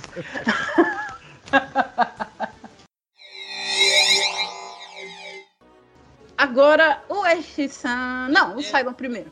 Eu queria então dizer o seguinte, né? Que é bem legal ver que os programas que foram comentados, né? São programas que eu participei diretamente como editor de alguma forma, né? Normalmente eu tô sempre editando o, o, O desafio Desafio musical. musical maluco, né? Mas teve esse da Manuela que eu fui editor do programa junto com o RX, né? A Jean ia participar, então quem teve que fazer, às vezes, de produtor do programa fui eu junto com o RX, né? Teve essa, teve essa boa surpresa lá no Qualquer Combo, né? Pro, pra, pra Manuela, né? E assim, e é um episódio que eu gostei muito, né? Não só de produzir, mas do resultado, né? O, o episódio inteiro, assim, foi muito legal. Gostei bastante também do Wilson vs Yosen, outro que eu também contribuí na produção do programa, na edição do programa.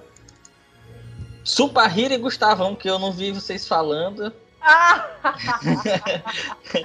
o Nares, sim.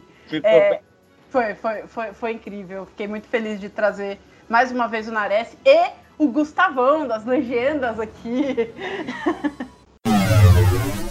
Tem uma aí que foi no chutômetro, viu? Não faço a menor ideia, mas é o que tem pra hoje. Tem uma aí que eu acho que foi pegadinha da Dini-chan. É bem aquele negócio, uma insert song de uma série que. É, é pegadinha. É, a Chan tá bem malandrinha hoje, viu, galera? É, ela tá botando muito Ultraman aí, que eu não assisto muito Ultraman, viu?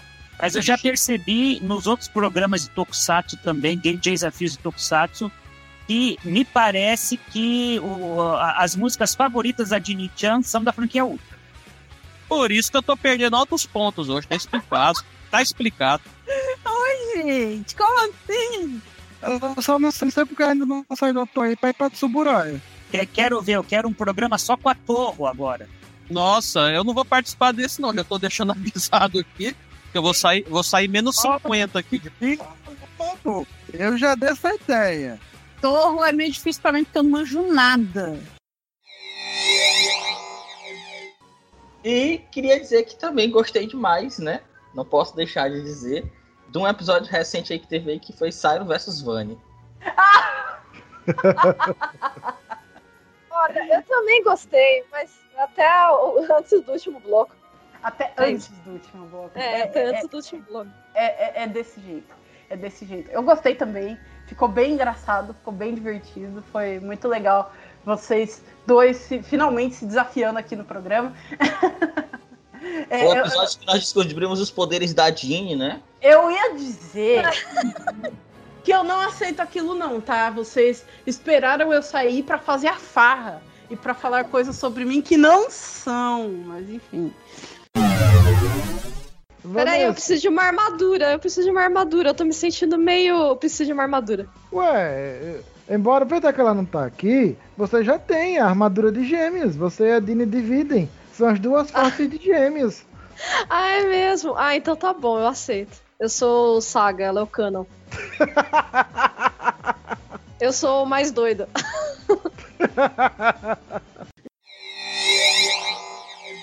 Você vai ter que Não. escolher outro signo, então.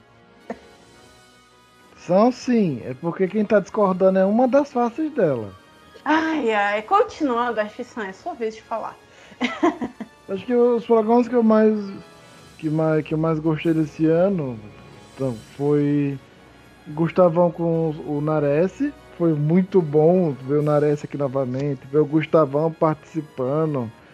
Ah, também gostei muito do dos dois especiais do Dragon Ball, que era um Os programa que eu esperei muito tempo, desde quando começou o programa que eu queria fazer esses especiais de Dragon Ball e ver eles que ver que eles finalmente aconteceram e duas vezes e que com participantes tão incríveis como quando foi todo mundo, o Rafael, o Vice, o, o Sayajin, O Alexandre. Isso. E o, e o Mário do Subara Show. Isso. Lembrando que o Alexandre é um ouvinte antigo do Desafio que continua acompanhando o programa.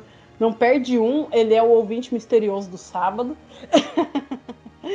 e ele desafiou, né? O, o Mário é, aceitou o desafio lá nas redes, ficou todo animado. E o Rafael é do canal Super Kamehameha e o Vice do canal Vice Z, é, né? Aí que falou sobre Dragon Ball. Que programas? Eu não acredito nisso, velho. Eu falei essa frase no começo. Ah! A gente sempre fala, presta atenção em tudo. E o como também ajuda muito. É, vocês não quiseram pedir o como aí, ó. Ah, eu esqueci do como. Ah, eu tô batendo minha cabeça contra a parede. Faz isso não, faz isso não. Agora tem que ser na BR. Coitada da parede. Mário, sua vez, agora relaxa que a cena é BR. E, ou posso se eu errar, vai ficar pior ainda, mas vamos ver. É. Beijo. E assim surgem as lendas, gente. As lendas urbanas de. O- os Dragon Ball F da vida. É, e é isso. Alguém aqui chegou a ver a revista do Super Saiyajin 5? Eu vi, eu tinha! Você sobrou? Eu tinha essa revista contar. Não, pior que não tinha toda Nem a saga. Pô, revista luta, era coisa mó lambança. Gente, Cara. cadê a fita? Ninguém. né, Não, não, não tem, gente. Cara, e o, o- o Dragon Ball F, ele é tão folclórico que eu só acreditei que ele não era real depois de velho já, cara. Então, muito esses. Pra mim, esse ano tem, tem um lugar especial. É, né? No caso, os especiais de Dragon Ball, a gente tinha planejado um e de repente apareceram mais dois. Né? O Rafael chegou desafiando o Vice. E daí, quando eu fui falar com ele, o Vice estava até emocionado é, de ter sido convidado, né? De ter o projeto dele divulgado no programa. É, eles contaram histórias de quando eles assistiam o anime, o Vice é um pouco mais novo, o Rafael pegou a época de quando o anime passou aqui, o Vice já é mais do Super, mas com histórias igualmente engraçadas. A gente parou o programa para ficar contando, para ficar rindo. Foi bem legal. É, com o Alexandre também, o Alexandre é, fazendo né, piadas, referências do desafio, dos outros animes, o, o Mário se divertindo, curtindo também, contando história. Foi bem legal. E só para destacar aqui, né, que no desafio de Tokusatsu, que o Ashi-san e o Cylon citaram aí, o Nares com o Gustavão, só para dizer aqui, gente, que eu gravei esse programa em viagem. Então todo mundo tava subindo pelas paredes enquanto a gente tava gravando, o Ashi-san tava ali respirando fundo, querendo saber se tava tudo bem, que horas eu ia sair, porque no outro dia eu ia viajar de volta e não sei o quê. É, e o Gustavão contou várias coisas muito interessantes sobre o trabalho com o Tokusatsu que é feito no Brasil. E foi muito legal saber por ele, né, como o Tokusatsu continua sendo cuidado aqui a gente é, torce para continuar sendo. E torce para o Gustavão voltar também. eu não posso dizer, assim, é, aqueles que eu mais gostei, porque é, é muito difícil para mim escolher. Mas todos esses aí que eu comentei, eu gostei muito de participar com a Manuela Uriguela. Eu gostei muito da participação do Gustavão, mesmo que tenha demorado um pouquinho para ele resolver os problemas dele. Ele veio aqui no programa, ele procurou o programa para saber como seria, e foi muito legal ver isso. É, as participações do, do, do Otakissa, né, como eu falei, a gente teve várias participações deles durante o ano, e todas elas é, cheias de, de coisas legais, coisas engraçadas, de histórias que eles têm para contar lá do Japão, é, de, até antes deles irem para lá. Então é, é nós, a gente sempre vai ficar feliz com vocês aqui. É, e como sempre, né, os desafios de Tokusatsu, os desafios de Dragon Ball, todo o trabalho de edição e de preparação, né, mesmo com dificuldade, mas que a gente conseguiu fazer em cima dos programas. Eu fico muito feliz mesmo. E um outro desafio de Tokusatsu muito especial que eu tenho para destacar aqui para vocês, que eu não posso esquecer de jeito nenhum de falar. Foi lindo, foi emocionante, foi muito legal é, gravar esse programa, foi muito especial pra gente. é o nosso especial de Ultraman. Já pertinho do final do ano, né? A gente gravou o especial é, Tokusatsu de Ultraman com o Jonius, né? O Shin Jonius e o Caio Higashikata. É, foi muito legal porque a gente procurou pessoas que gostam mesmo de Ultraman, né?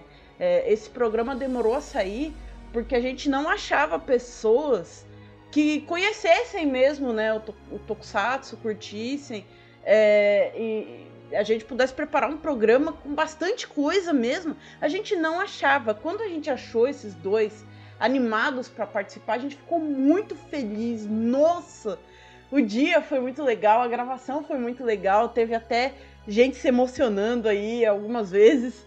É, foi realmente muito especial para todo mundo, para o Jonius, para o Higashikata e para a gente também é, gravar esse programa de Ultraman. Tá, cadê o próximo tópico mesmo que é pra eu falar? É. Tokusatsu favorito. Assim. Cara, já pensei direto, Ultraman Dyna, não tem como. É uma série que me emociona, que é muito importante para mim. Eu vi ela ensino mesmo, mas, cara, fez. Ai, até emociona aqui falando. Nossa! Ela me, me, Foi, me é. Não, tá certo. Concordo plenamente. Teve abertura, encerramento, tudo nela. Antes, né, da gente falar é, as considerações finais do programa, tem o top pontuação do desafio. Tem os nossos maiores pontuadores aqui do desafio. Isso, Então vamos fazer um top 5? vamos.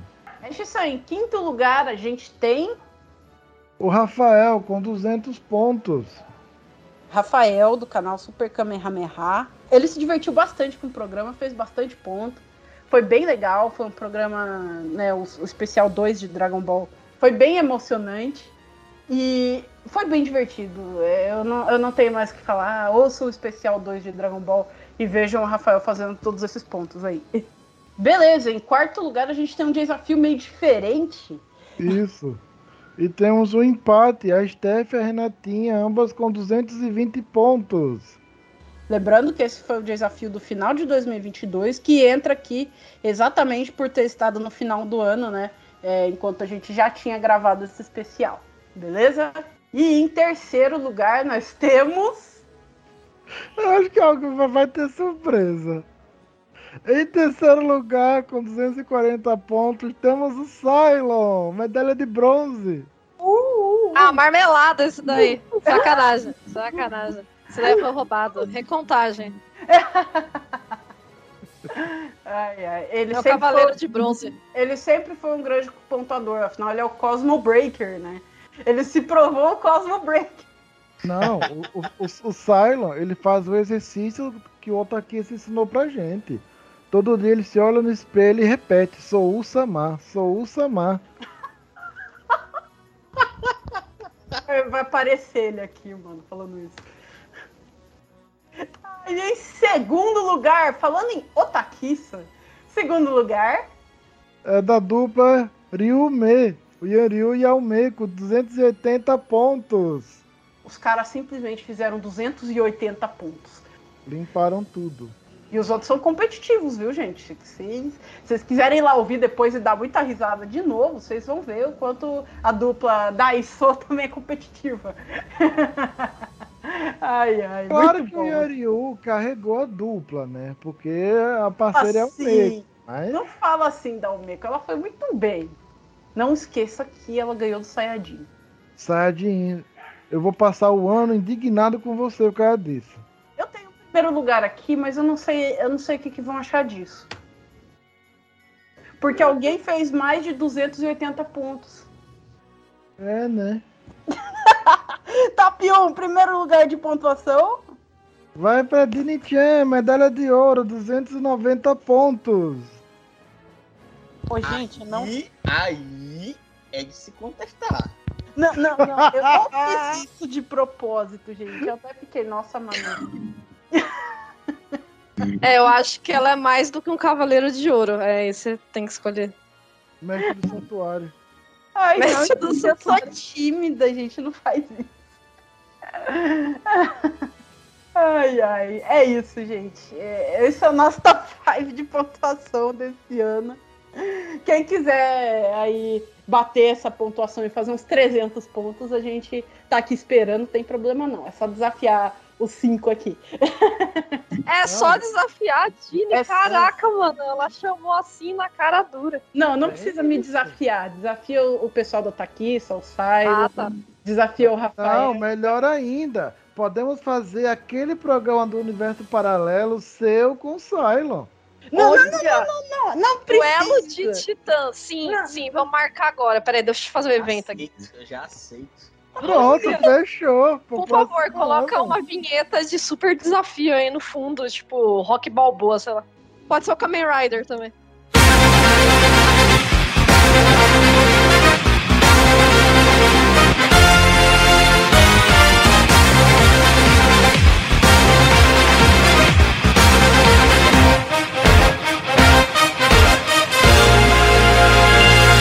Vou pegar uma.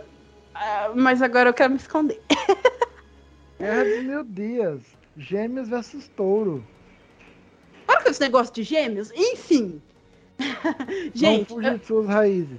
antes de eu falar, porque eu falo muito, é, vocês podem deixar uma mensagem aqui de considerações finais, beleza? Podem deixar o seu recadinho, tá? Então, Então, vamos lá. Eu queria Começando começar- com você. Eu queria começar dizendo o seguinte, né? Enquanto a gente estava aqui gravando esse episódio, eu estava levantando aqui algumas informações.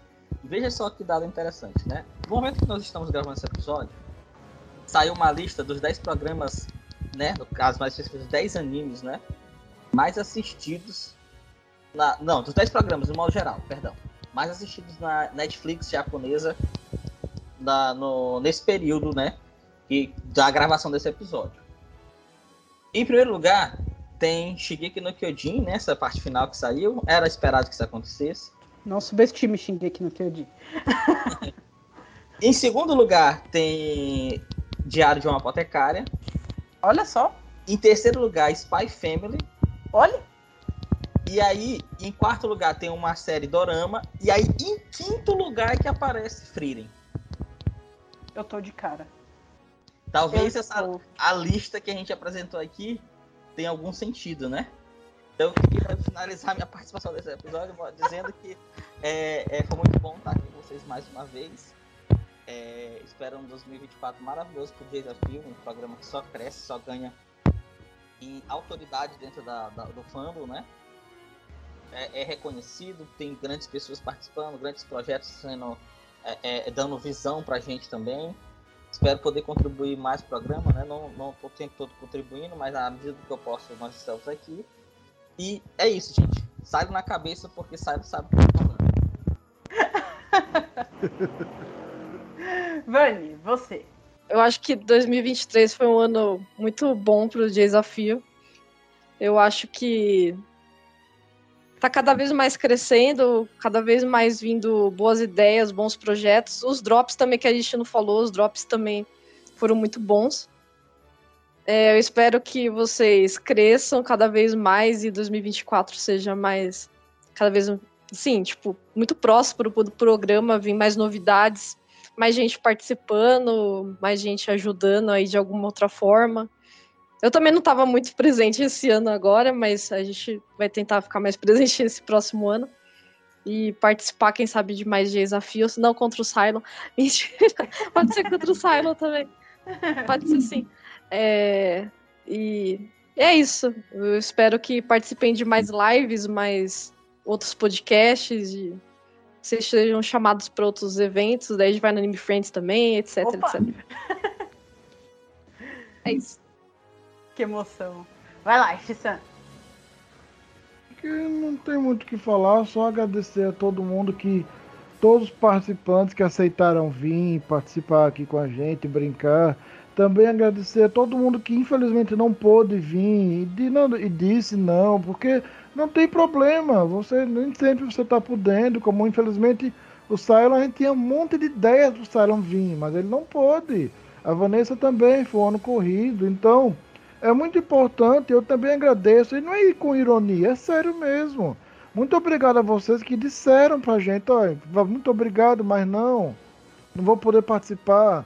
Porque não tem problema. E é, é muito bom e vocês nos ajudam muito, sendo sinceros. Então, muito obrigado ao público que ouviu, que chegou, ao- aos veteranos do programa, aos novos ouvintes que chegaram acompanhando a gente em 2023. Muito obrigado a vocês que estão cada vez mais do jeito de vocês, mas estão interagindo com a gente, participando.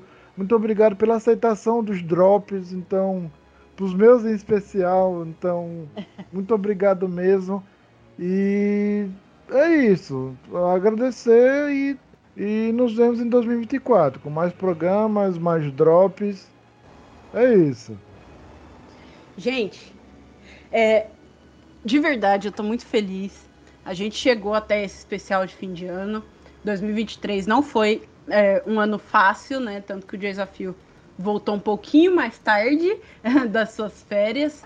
A gente teve ah, alguns probleminhas, a gente teve algumas dificuldades, eu tive alguns imprevistos, sempre tem, mas é, eu queria muito estar aqui para participar dos desafios, para poder gravar e né, entregar os programas é, para vocês curtirem junto com a gente.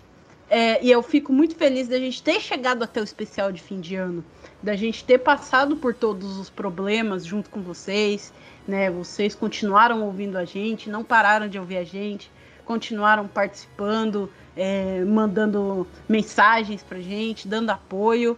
É, vocês dois, Vani, Cylon, vocês falam assim, tímidos que estavam mais ausentes, mas vocês é, viram de perto e ajudaram muito a gente. Nossa, mano. É, não sei se vocês conseguem ver o quanto vocês foram importantes. Acho que Sam, eu não sei nem o que dizer para você, porque você passou por um, uma verdadeira batalha de Tokusatsu para chegar até esse especial, né? É, muitas vezes você me substituiu aqui. É, eu sei que não é muito fácil, mas eu fico feliz de você tá, né, ter dado apoio é, e a gente ter conseguido chegar até esse programa. Eu tô muito feliz em ver o desafio como ele tá e muito animado para o que vem no ano que vem. Então, gente, continuem participando, continuem conversando com a gente, entrem em contato, arroba desafio, programa desafio, contato desafio, arroba gmail.com para poder participar do programa, conversa com a gente, beleza? Com desafiante ou sem desafiante, a gente vai ajudar você também. Não esquece de participar né, da- das nossas interações nas redes e também de escrever pra gente no Spotify o que é que você achou de 2023 e quais ideias de desafio você tem pro próximo ano. Beleza? Que a gente vai anotar tudo. E a gente vai ficar muito feliz com o seu recadinho. Então, valeu o apoio de todos vocês. E antes que eu me emocione aqui, valeu, gente, todo mundo. Ano que vem tem mais desafio, tem mais drops, indicações, opiniões e debates sobre anime, sobre tokusatsu e desafios bem divertidos pra gente curtir juntos. Até o ano que vem no desafio! Aê! É, tchau, gente.